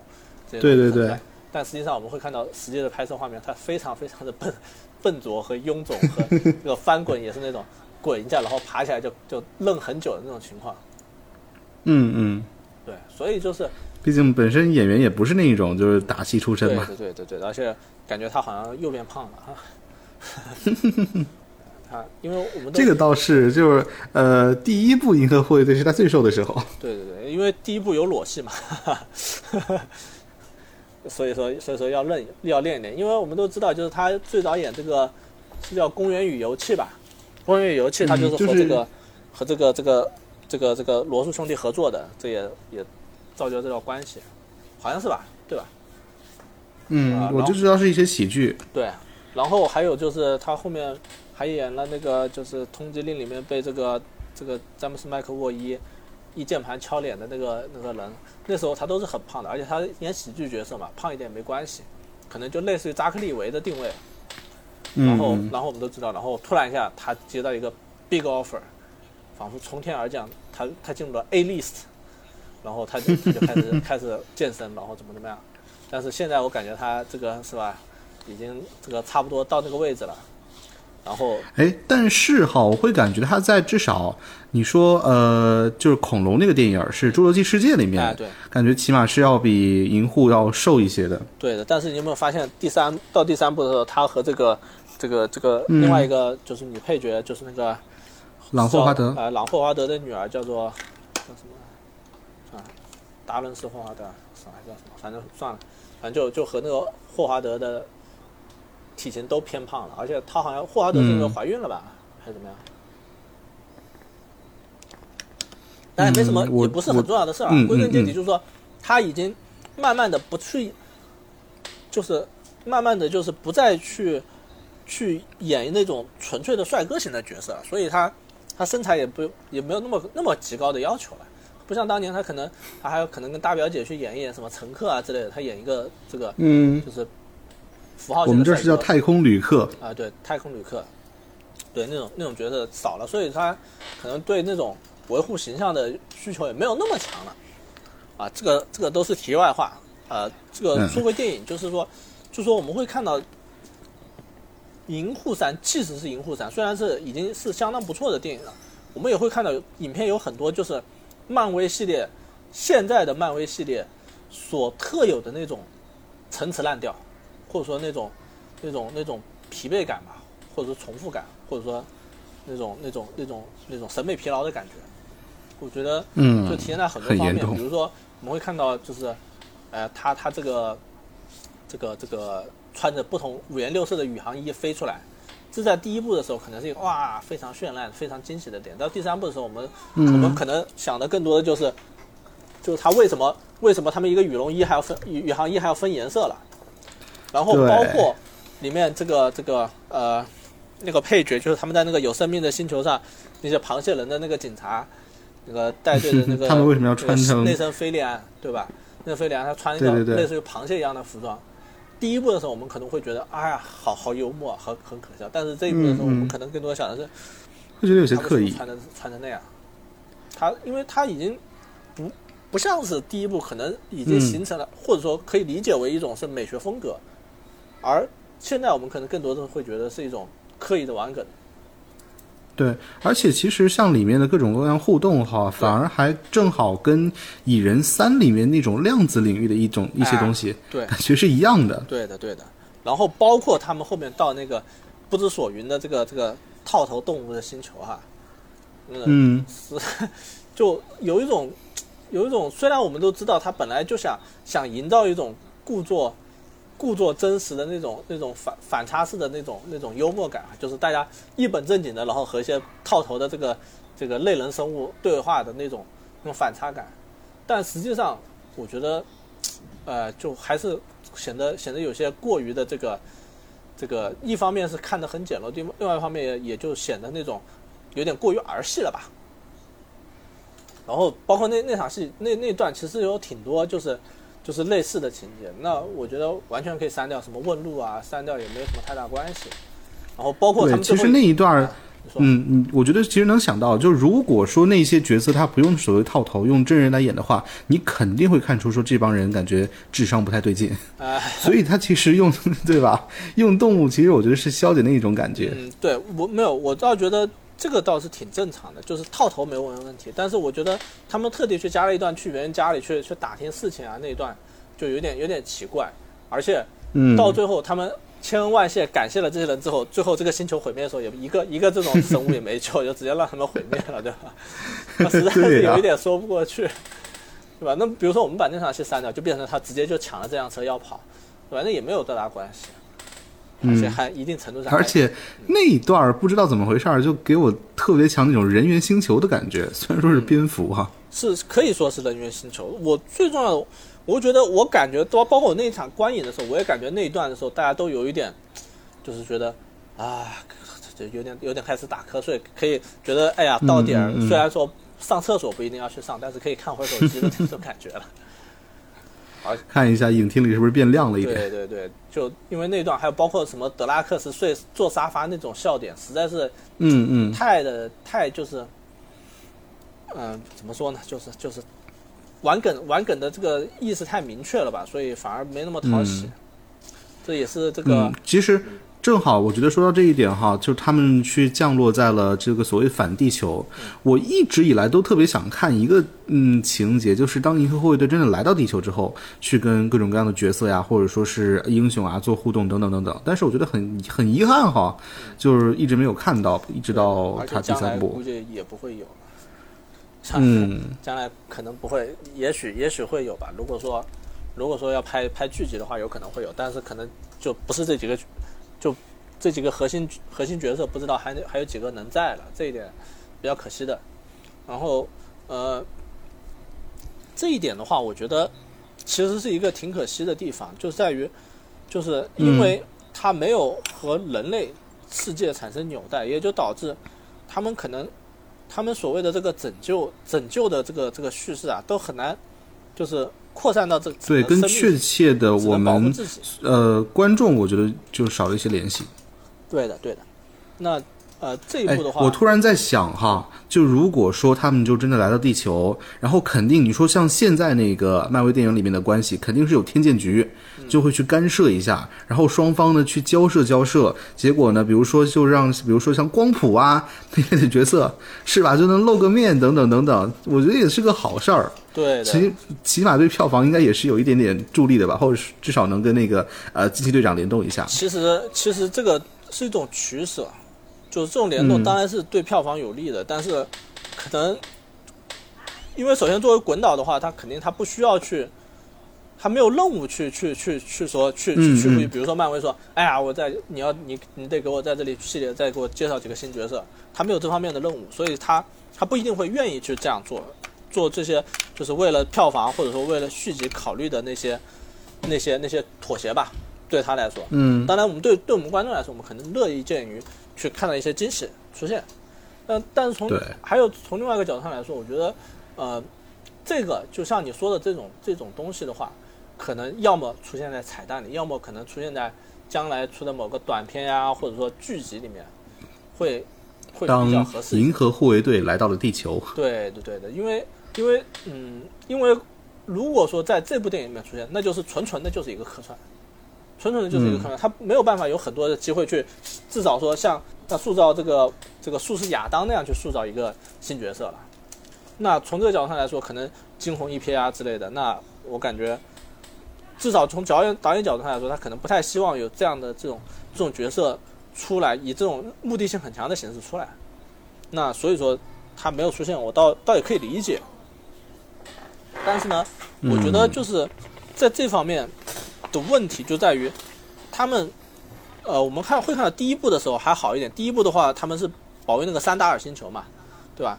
保卫三达尔星球，然后这样子的话会给就就能够看到，你还真是个银河护卫队，不是一个什么银河复仇队，或者说什么什么这个这个这个护卫队护卫队哈，就是他们嗯，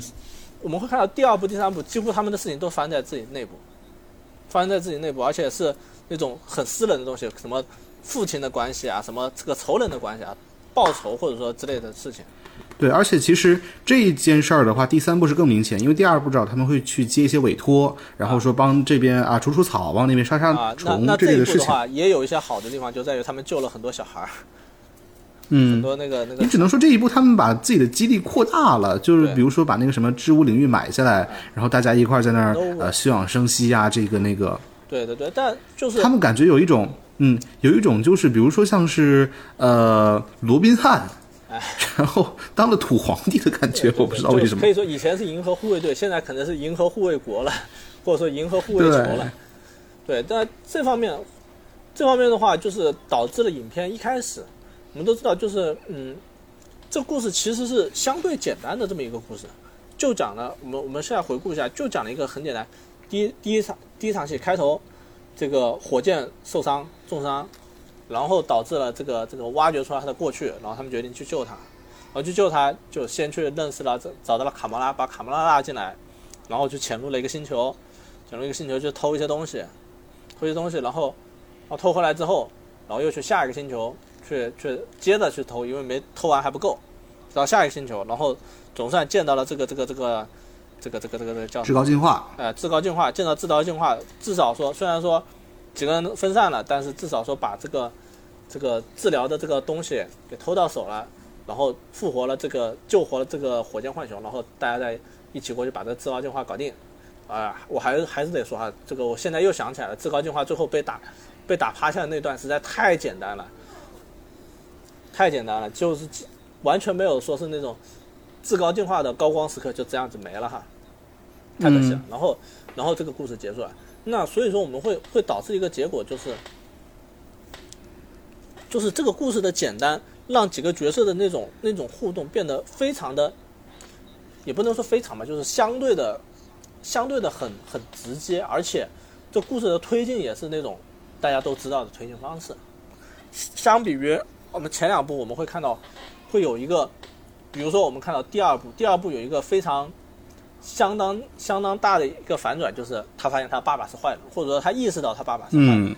而且他知道他爸爸害死了他妈妈，这一点导致他有非常强的动机，而且在情感上也有一个有一个冲击力去去那个去去报复他爸爸，去复仇，替他妈妈复仇。那第一步的话，我们也也知道，就是第一步有一个很重要转折，就是他们从这个独善其身的嗯小，贼，从然后到最后嗯决定去这个汉正义的使者，守卫这个三达尔星球这种转变。那我们到第三部我们会看到是没有这种转变的，就从头到尾就是就是其实很救直哈，这这个剧情，救这个火箭。这在情感上，但是我们知道情感上的动机它是很强的，而且也有一个嗯比较、比较强的感情触动。但是在动机上，或者说这个几个主角的成长上来说，那这方面一定程度上是缺失的，而且是就是相对来说比较城市化的。然后包括这个剧情的推进，也是那种非常用你的话来说，就用我们我们常见的分析方法来说，就是非常电子游戏。我们到 A 点嗯执行 A 任务、a 任务执行完之后，我们本来以为你又获得一个新的任务，对，执行 A 任务之前，我们以为执行完了 A 任务就能够就能就 BOSS 就就结束了，就就已经够就已经就已经可以可以这个通关了。但是哦，A A 任务执执行完了，我们才知道哦还有 B 任务，B 任务完了还有 C 任务，C 任务还有 D 任务。但是这可以那就是其实说，换句话说，它是先可能设计了一些什么动物星球、活的星球，然后呢再去想说我要用一条什么样的故事把它串起来。呃，对这个方面我倒没有我没有想过去怎么样去设计会比较好哈。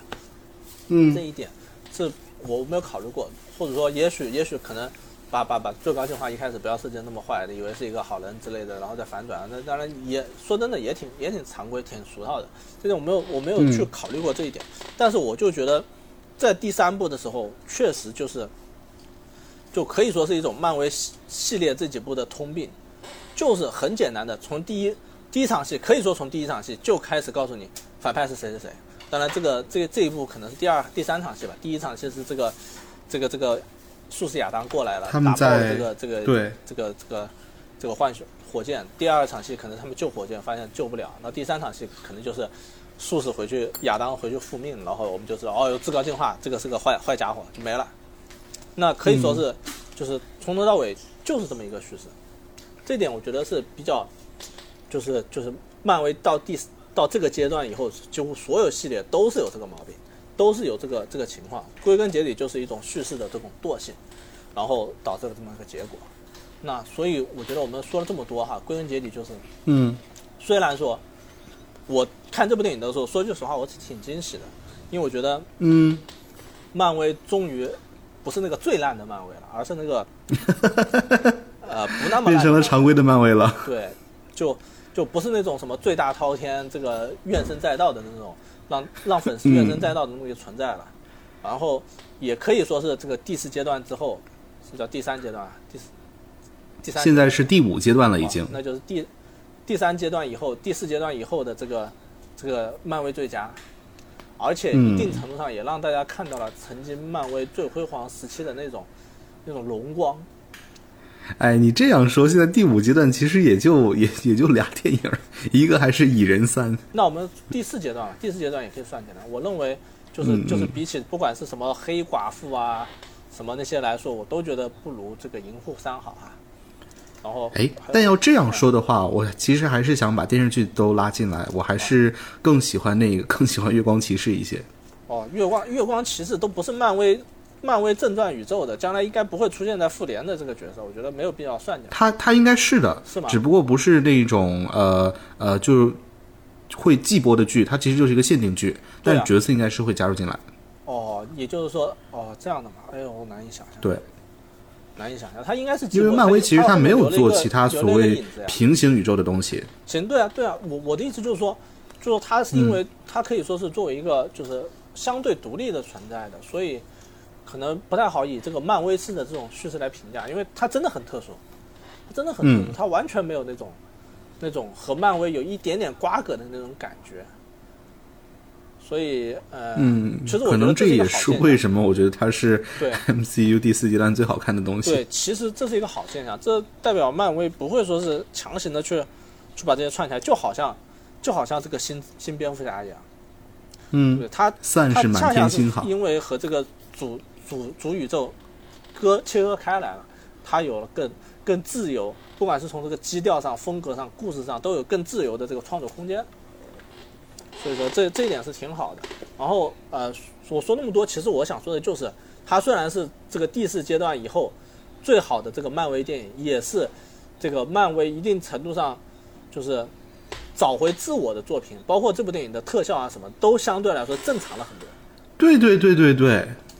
对。对，特效我们确实一直没有说哈，原本应该说放在节目最开头，因为我觉得能理解，就是因为滚导参与，其实本身从最开始的设计到最后，它都是有严格把关和提前的设计的，对。所以不容易出现像之前那一种所谓，哎，我先做了这个，后来不太满意，要不咱们再改一下那种去压榨特效师的情况。对的，对的，而且很重要的就是，这这是就是我们都知道，就是《银河护卫队二》是很早很早以前的作品了，嗯，所以呢，漫威电影宇宙唯一一部真三 D 电影，对，所以说，所以说，所以说有这么长的时间，可以说滚导做足了充分的准备准备，而且因为中间的一些波折，就是他不是因为有一段时间差点被就是被漫威解雇了嘛之类的那种波折，嗯。然后因为这个原因，他先去拍了这个新新自杀小队啊之类的，巴拉巴拉巴拉巴拉那么一大堆，就说他，我觉得他拍他制作这部《银护三》的时候，可以说是处于一个，不管是他还是漫威，都处于一个等得起的状态。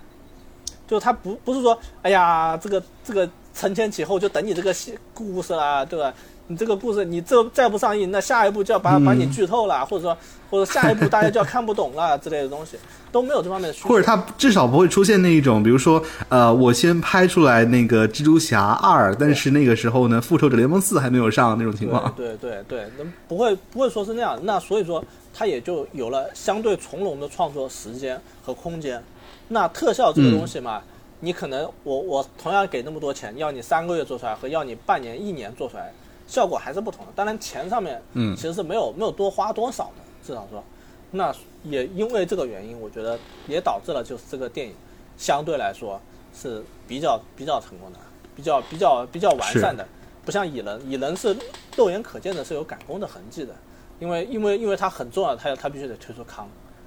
对吧？那对，呃，我想想雷神有没有这方面的原因？雷神好像没有啊，雷神四雷神的话，就他们纯粹是在就感觉瞎闹。对雷神四就就塔岛可能比较赶工吧，塔岛这个人也是一个看得出来很心急的人，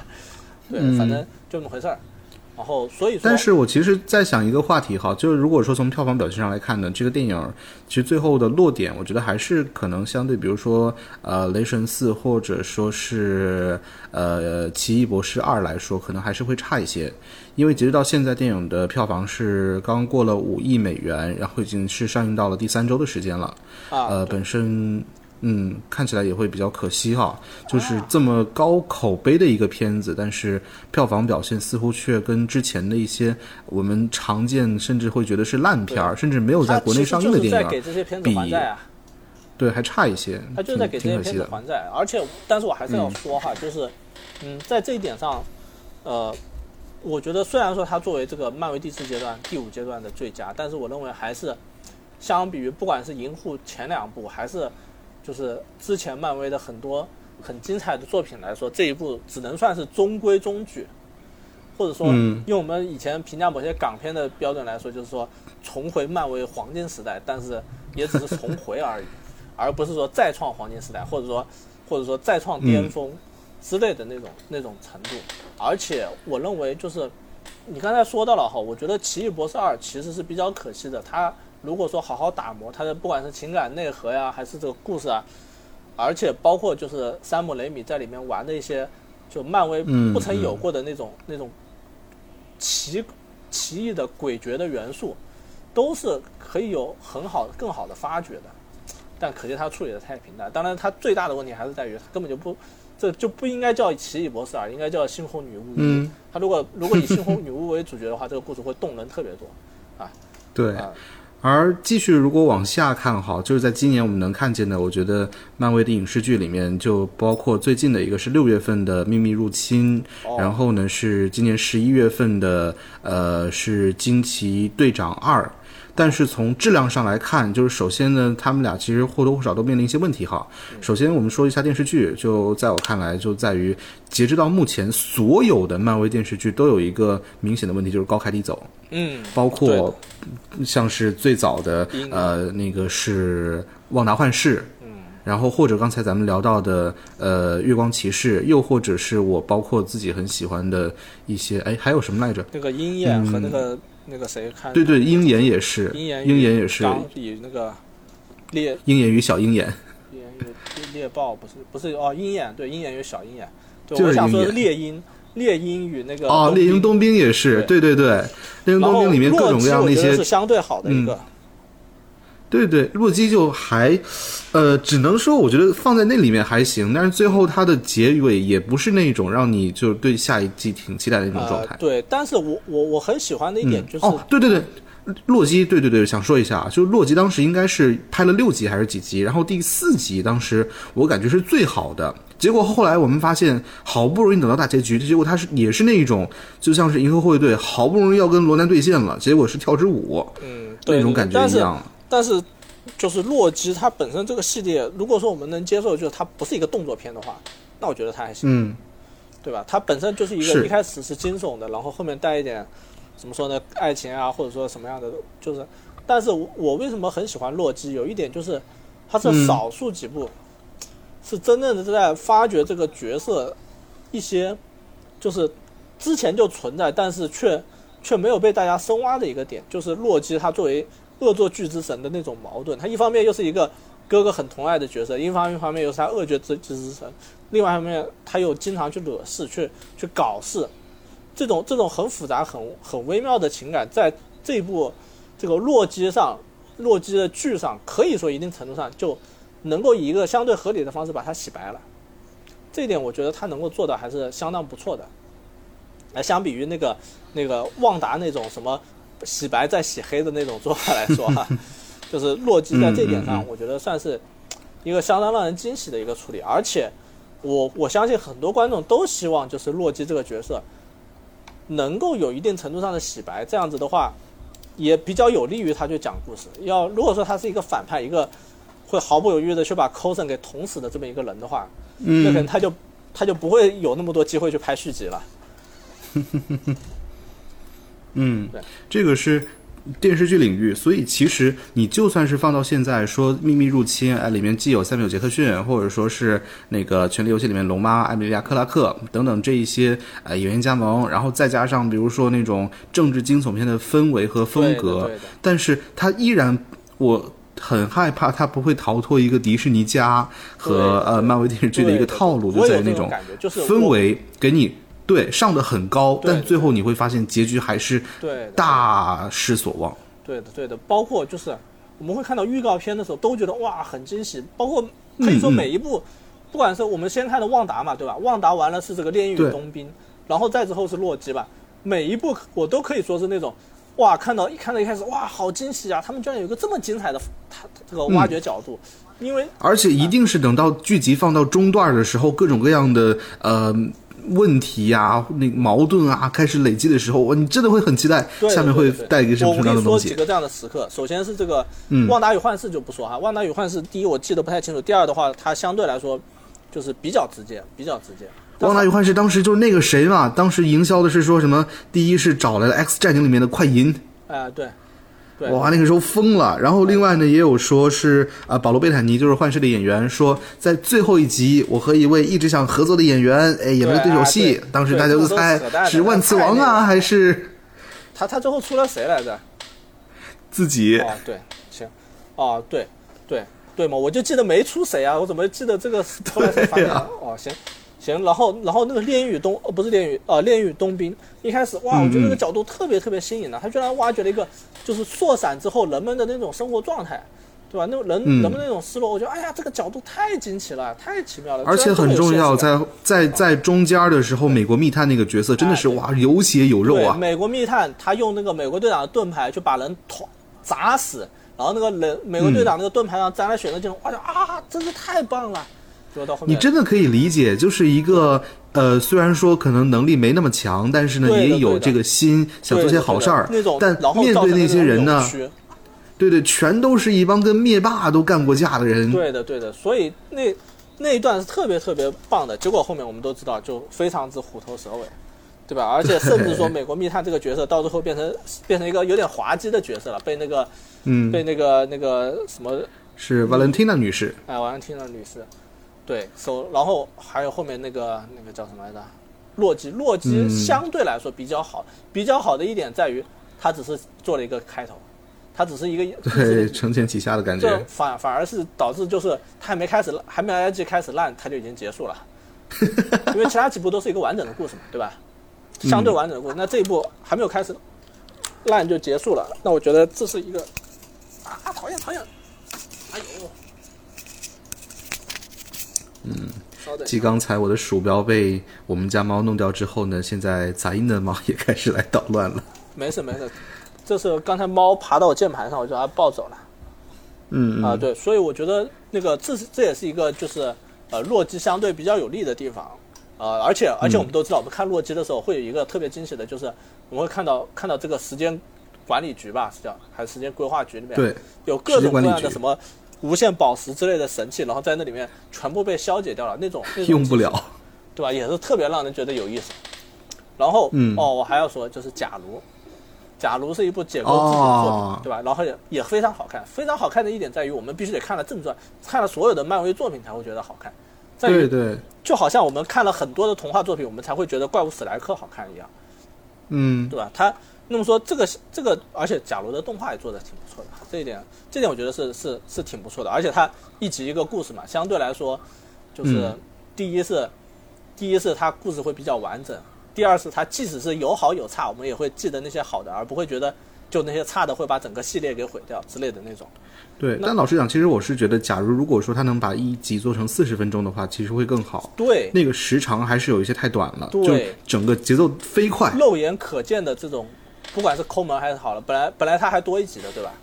本来它是四集的，然后变成九。放第二集了，对，然后然后本来下一季还要多一集的，结果还还少了一集，又少了一集，嗯，也就是说两季下来本来是多两集的，现在少两集，是比较可惜的。嗯。反而我觉得这个系列是比其他系列更，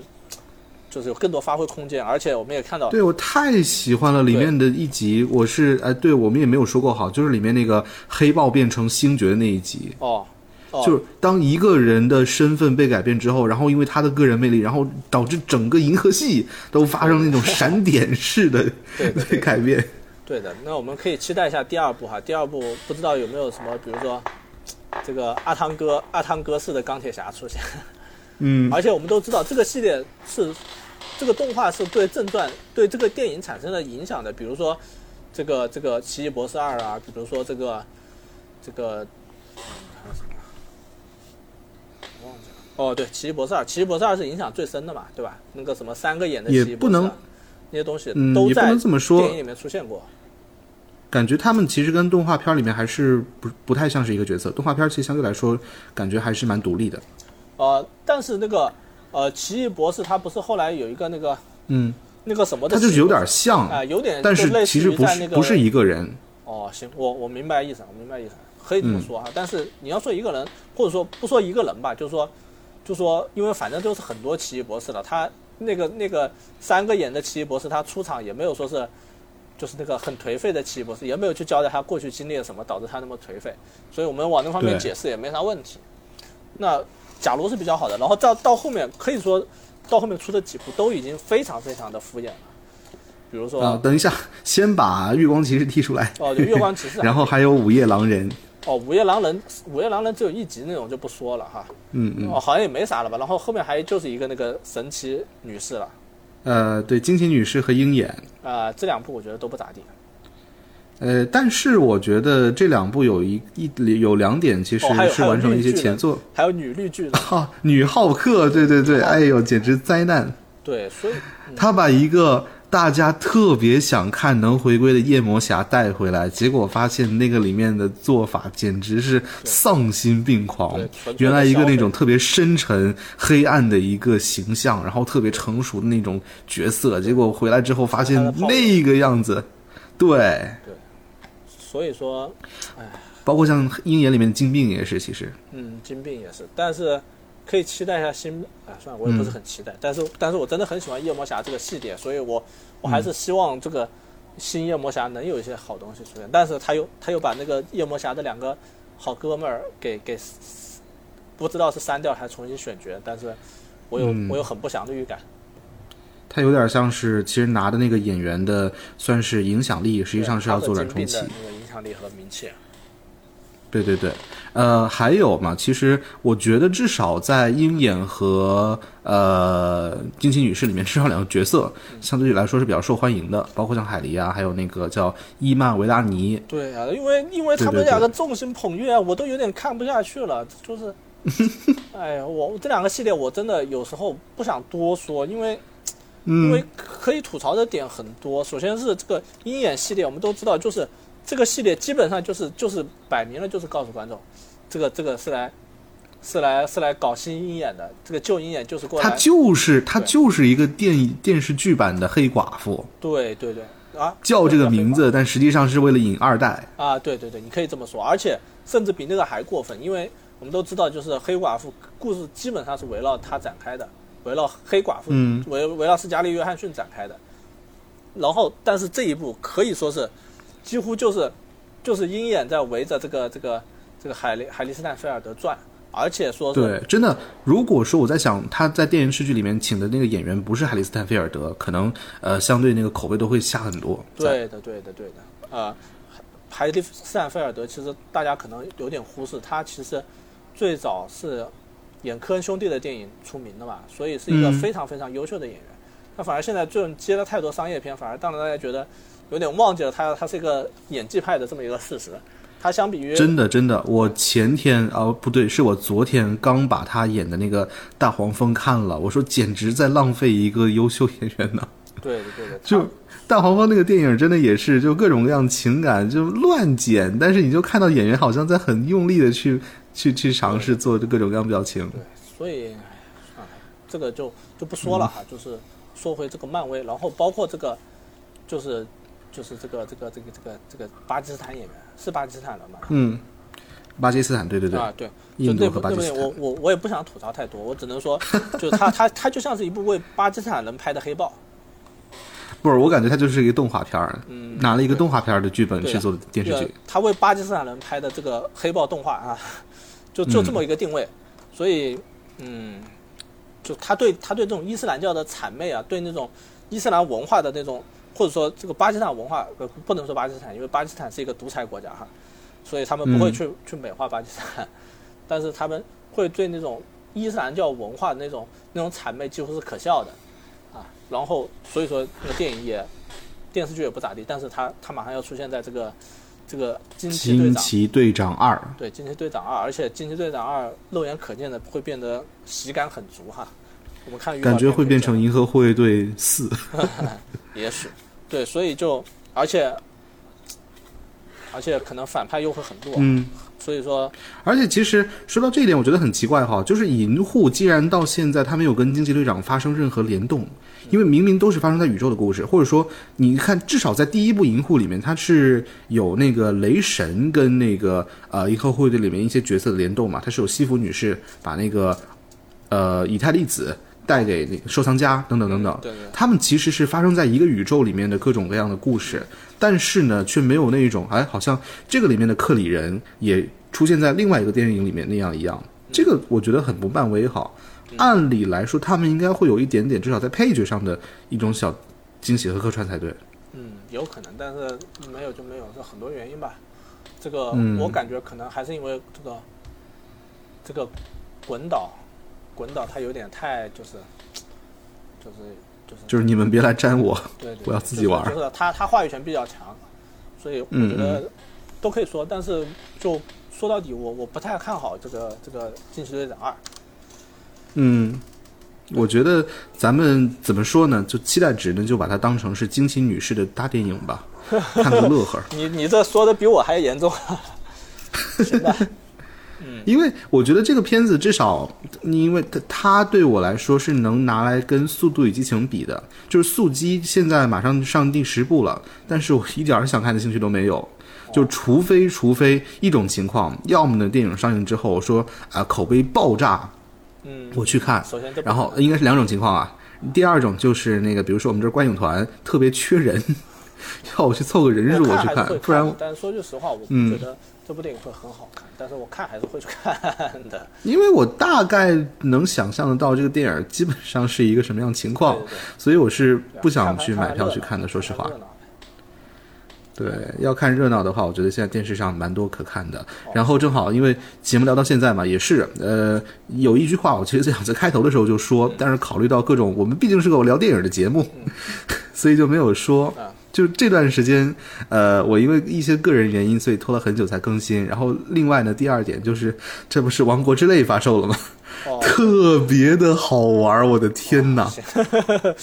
我已经我已经云过很多遍了，我已经云了。所以电影什么的放一放，先先先走进海拉鲁大陆。行哦，然后呃，这个这我们说的差不多了哈，我再稍微再补充一两句，就是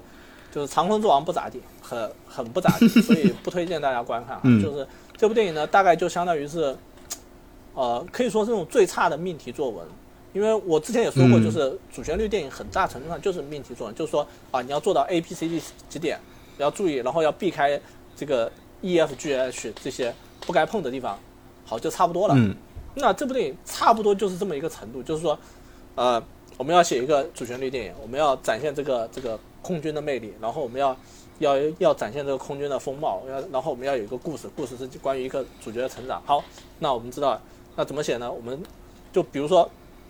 如果说这个故事就是要形容的话，可能就是一杯咖啡的时间大概写出来的就这么一个程度，嗯就是就是所有的事情都是按你按你觉得这个第一反应的那种创作方式来来写出来的。就比如说，好，这个故事怎么写？好，我们写一个这个很闹腾的一个主角，桀骜不驯的主角。好，然后他怎么做呢？他第一次犯错误，犯错误然后被贬，被贬之后啊，他努力发愤图强，然后再一次成功，不是说再一次成功，再一次回队，然后呢，中间大概三分之二处的地方要让一个主角牺牲，这个主角是慈祥的、讨喜的，然后是这个团结大家的，是鼓给大家鼓励的，然后，然后最后他们胜利了。然后这个故事中间穿插什么呢？穿插这个空军的这个优秀传统，这个优秀的经历，然后会有很多很多解释性的那种很高大上的话语，什么什么试飞员是这个空飞机的什么什么，就是这个这个这个我忘记了，大概就说试飞员很重要，而且很特别，嗯嗯。而且然后还有什么什么心脏，发动机是飞机的心脏之类的这那种那种很客套的台词，就是说，就我感觉是那种刻意加进去，去去让那些就是处于相关部门的空军空军这个工作者能够感觉到光荣，能够感觉到被被这个被这个提及的那种那种光荣的那种那种台词，那种那种场戏份。那种场面戏是很多，然后还有什么呢？要考验主角，要什么？要一个人来拖主角后腿，说：“哎呀，你干这个图啥呀？有什么目的啊？你把命搭上值得吗？”之类的哦。然后主角严直拒绝他，我们加这些东西，然后最后一两个这个惊险，然后最后成功了，最后最后最后就是在惊险之后成功了，而且超越了之前因为这个是牺牲的这个这个这个同同事、领导、官员，嗯他很敬爱的人，然后导致大家他最后就突破了这个困难，然后最后他成功了，然后最后他扬眉吐气了，这么一个很很很直接、很简单、很粗暴，而且很很公式化，而且完全没有没有什么深度或者发掘或者创作之类的东西，然后就很很像是那种啊、没有什么才华，但是知道怎么讨好领导的人写出来的这种东西，啊、就是这样。哎，其实关于《长空之王》，我是觉得哈，本身这个电影究竟是什么样的，我们其实很容易看到。只不过大部分情况之下，我们是被呃他那个关于飞机和空军的这一些表面的宣传给算是有点迷了眼。实际上，你去关注一下，就本身它背后的创作团队，它是来自韩寒旗下的霆东影业嘛因为它毕竟不是博纳。就相当于是拿到这个题材的时候，本身其实就是你能想象他不会做出一个什么样特别厉害的东西。主要问题这个我觉得啊嗯我觉得就比如说你拿呃你拿电子游戏来举例子哈，就比如说像圣莫尼卡，他们可以做出一个战神的游戏来。对对对，但是如果说我不是说 EA 啊，比如说你找到的是呃相对来说一些小品级游戏的创作团队，然后让他们拿他让他们去做一个三 A，反而很有魅力，不是可能就是让一个小品级，然后去做三 A，这个其实就很很很奇怪了。对我我倒觉得更像是那种，就是很熟练的去做那种、那种那种快餐式的年货式三 A 作品的那种公司，对去做的那种。而且，嗯，其实你可以想象得到，就是我觉得这个电影，我猜哈，虽然说对于它幕后的很多知识我是不懂的，但是我猜它应该是可以盈利的，因为它其实相对来说对于自己的营销或者说定位其实特别的清楚，一定是。对，所以我、嗯我很不喜欢的地方也在于这个，就是他没有没有去潜心的嗯去做好一个作品，但是呢，他却以最高的规格去把营销砸出来，所以说票面的数据会很好看，一定程度上甚至会去会迷惑领导，迷惑这个这个官员，会觉得啊，你这个东西看起来还不错嘛，这个小这个观众们都挺喜欢嘛，票房也挺不错的，嗯，甚至说这会成为为他将来的这个背书，这是我让我觉得很很很失望的地方。那就是电影本身，呃，包括你刚才说什么空军之类的东西，这个影片可以说包括空军的方面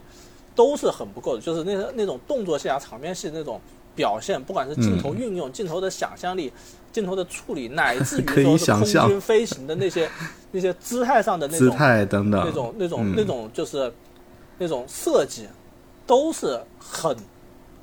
不是说就是说很差，而是说很平淡，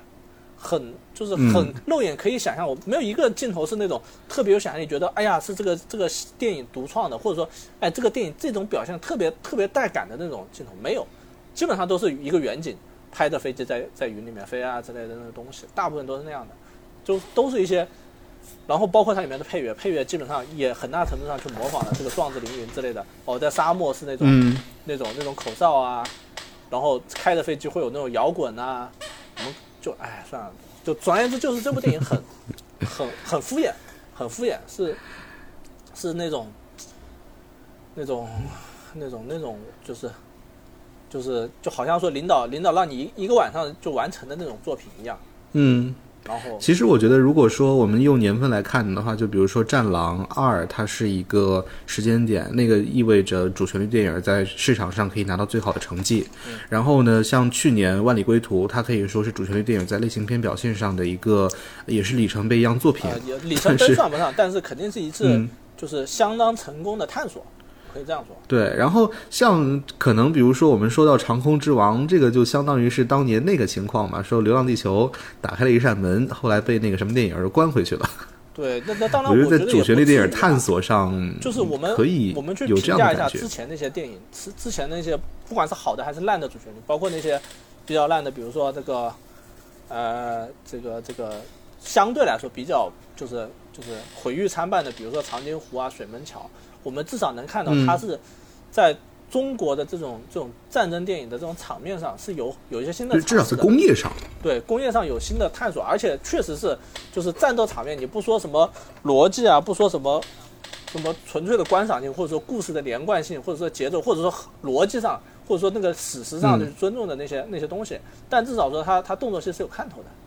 看上去觉得哦，哧溜哧溜这个热热闹闹，还看到一些精彩的东西。那那还有一些，比如说，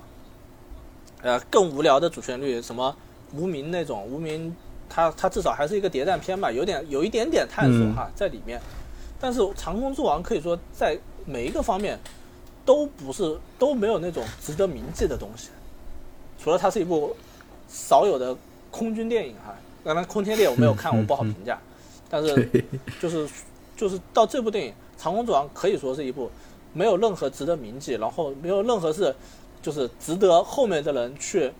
去学习、去去去探讨、去探索的东西。啊，当然，也许它可以作为一个改错题，或者说作为一个避坑指南之类的存在。但是除此之外，它真的没有任何就是能够让人看到就是就是主创在里面努力的东西啊，除了这个演员吧。除了这个这个这个这个吴军这个演员在里面演的不错，然后这个这个本片的这个男主角第一男主角他在里面的表演不是他最差的作品，我只能说这些。是，但是老实讲，其实从预告片表现上来看，我还挺期待，呃，七月二十八号热烈的，我觉得也算是应该能本本色出演一些。那那那我主要期待的还是大鹏，而且我还是要说哈，就是很多时候大家会把这个。不满集中在倾泻在这个主角身上，倾泻在这个流量明星身上，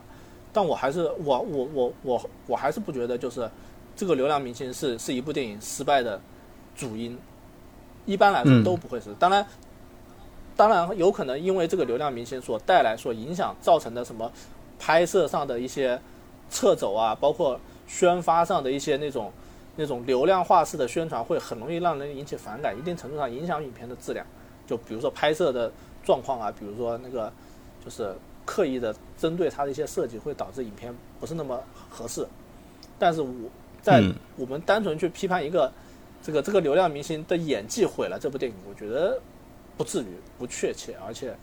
而且没有到那个地步。不管是他演的无名啊，还是长空之王，虽然说他在里面都演的不咋地，但是比如说长空之王，长空之王可以说。就是作为一个军人的话，他是一个相对来说比较，就是他的那种那种那种木讷式的表演，相对来说反而显得没有那么没有那么那个就是不合时宜。虽然说真的肉眼可见，就是影片里面包括一些那种他和这个男二一起锻炼、一起健身、互相比比赛的那种镜头，都可以肉眼可见，就是他他比别人块儿啊什么的差一倍，而且别人跑起来是那种姿势很流畅，很就是就是一看就是健。经常健身的那种人的那种那种状态，然后他就有点，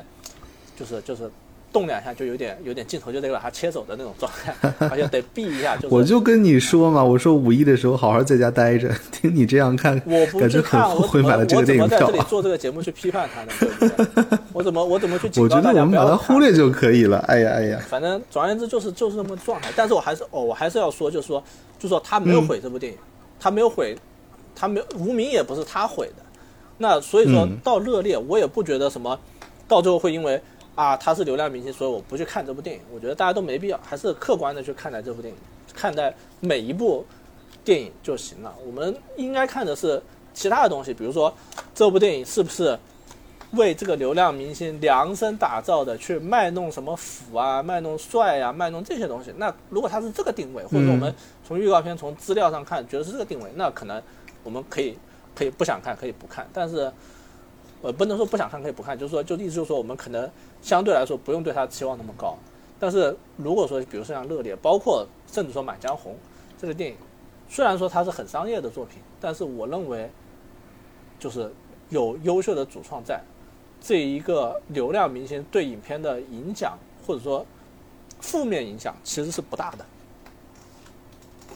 对，就是这样。对对对，嗯，是这样。好，那么时间关系啊，今天也挺晚了，我们今天的节目不妨就到这儿结束。呃，也非常感谢您收听完我们的呃关灯，呃也也非常感谢您收听完今天的关灯观影。同样，如果是有任何想跟我们说的呢，也欢迎大家在评论区留言。我最后再补充一句，最后一句就是之前有有朋友说想听那个想听我们说这个这个叫什么来着？Separated，不是呃那个什么，就是那个叫什么？哦。呃，正义回廊，正义回廊，对，正义回廊。我们不是不说，也不是在拖，也不是懒，也不是不搭理你，而是我们在等。我准备等这个这个《风再起时》上映，不是上映之后有流媒体资源之后，我们看完之后，能够把翁子光三部和翁子光相关的电影，就是《正义回廊》《风再起时》和这个《踏雪寻梅》一起说了，有一个对比和这个这个这个这个这个共同的这种这种这种分析，然后会我觉得能够比较全面的去分析港片啊，分析翁子光，包括这种风格，所以说大家敬请期待。好，嗯好，我们就下期再见，拜拜，拜拜。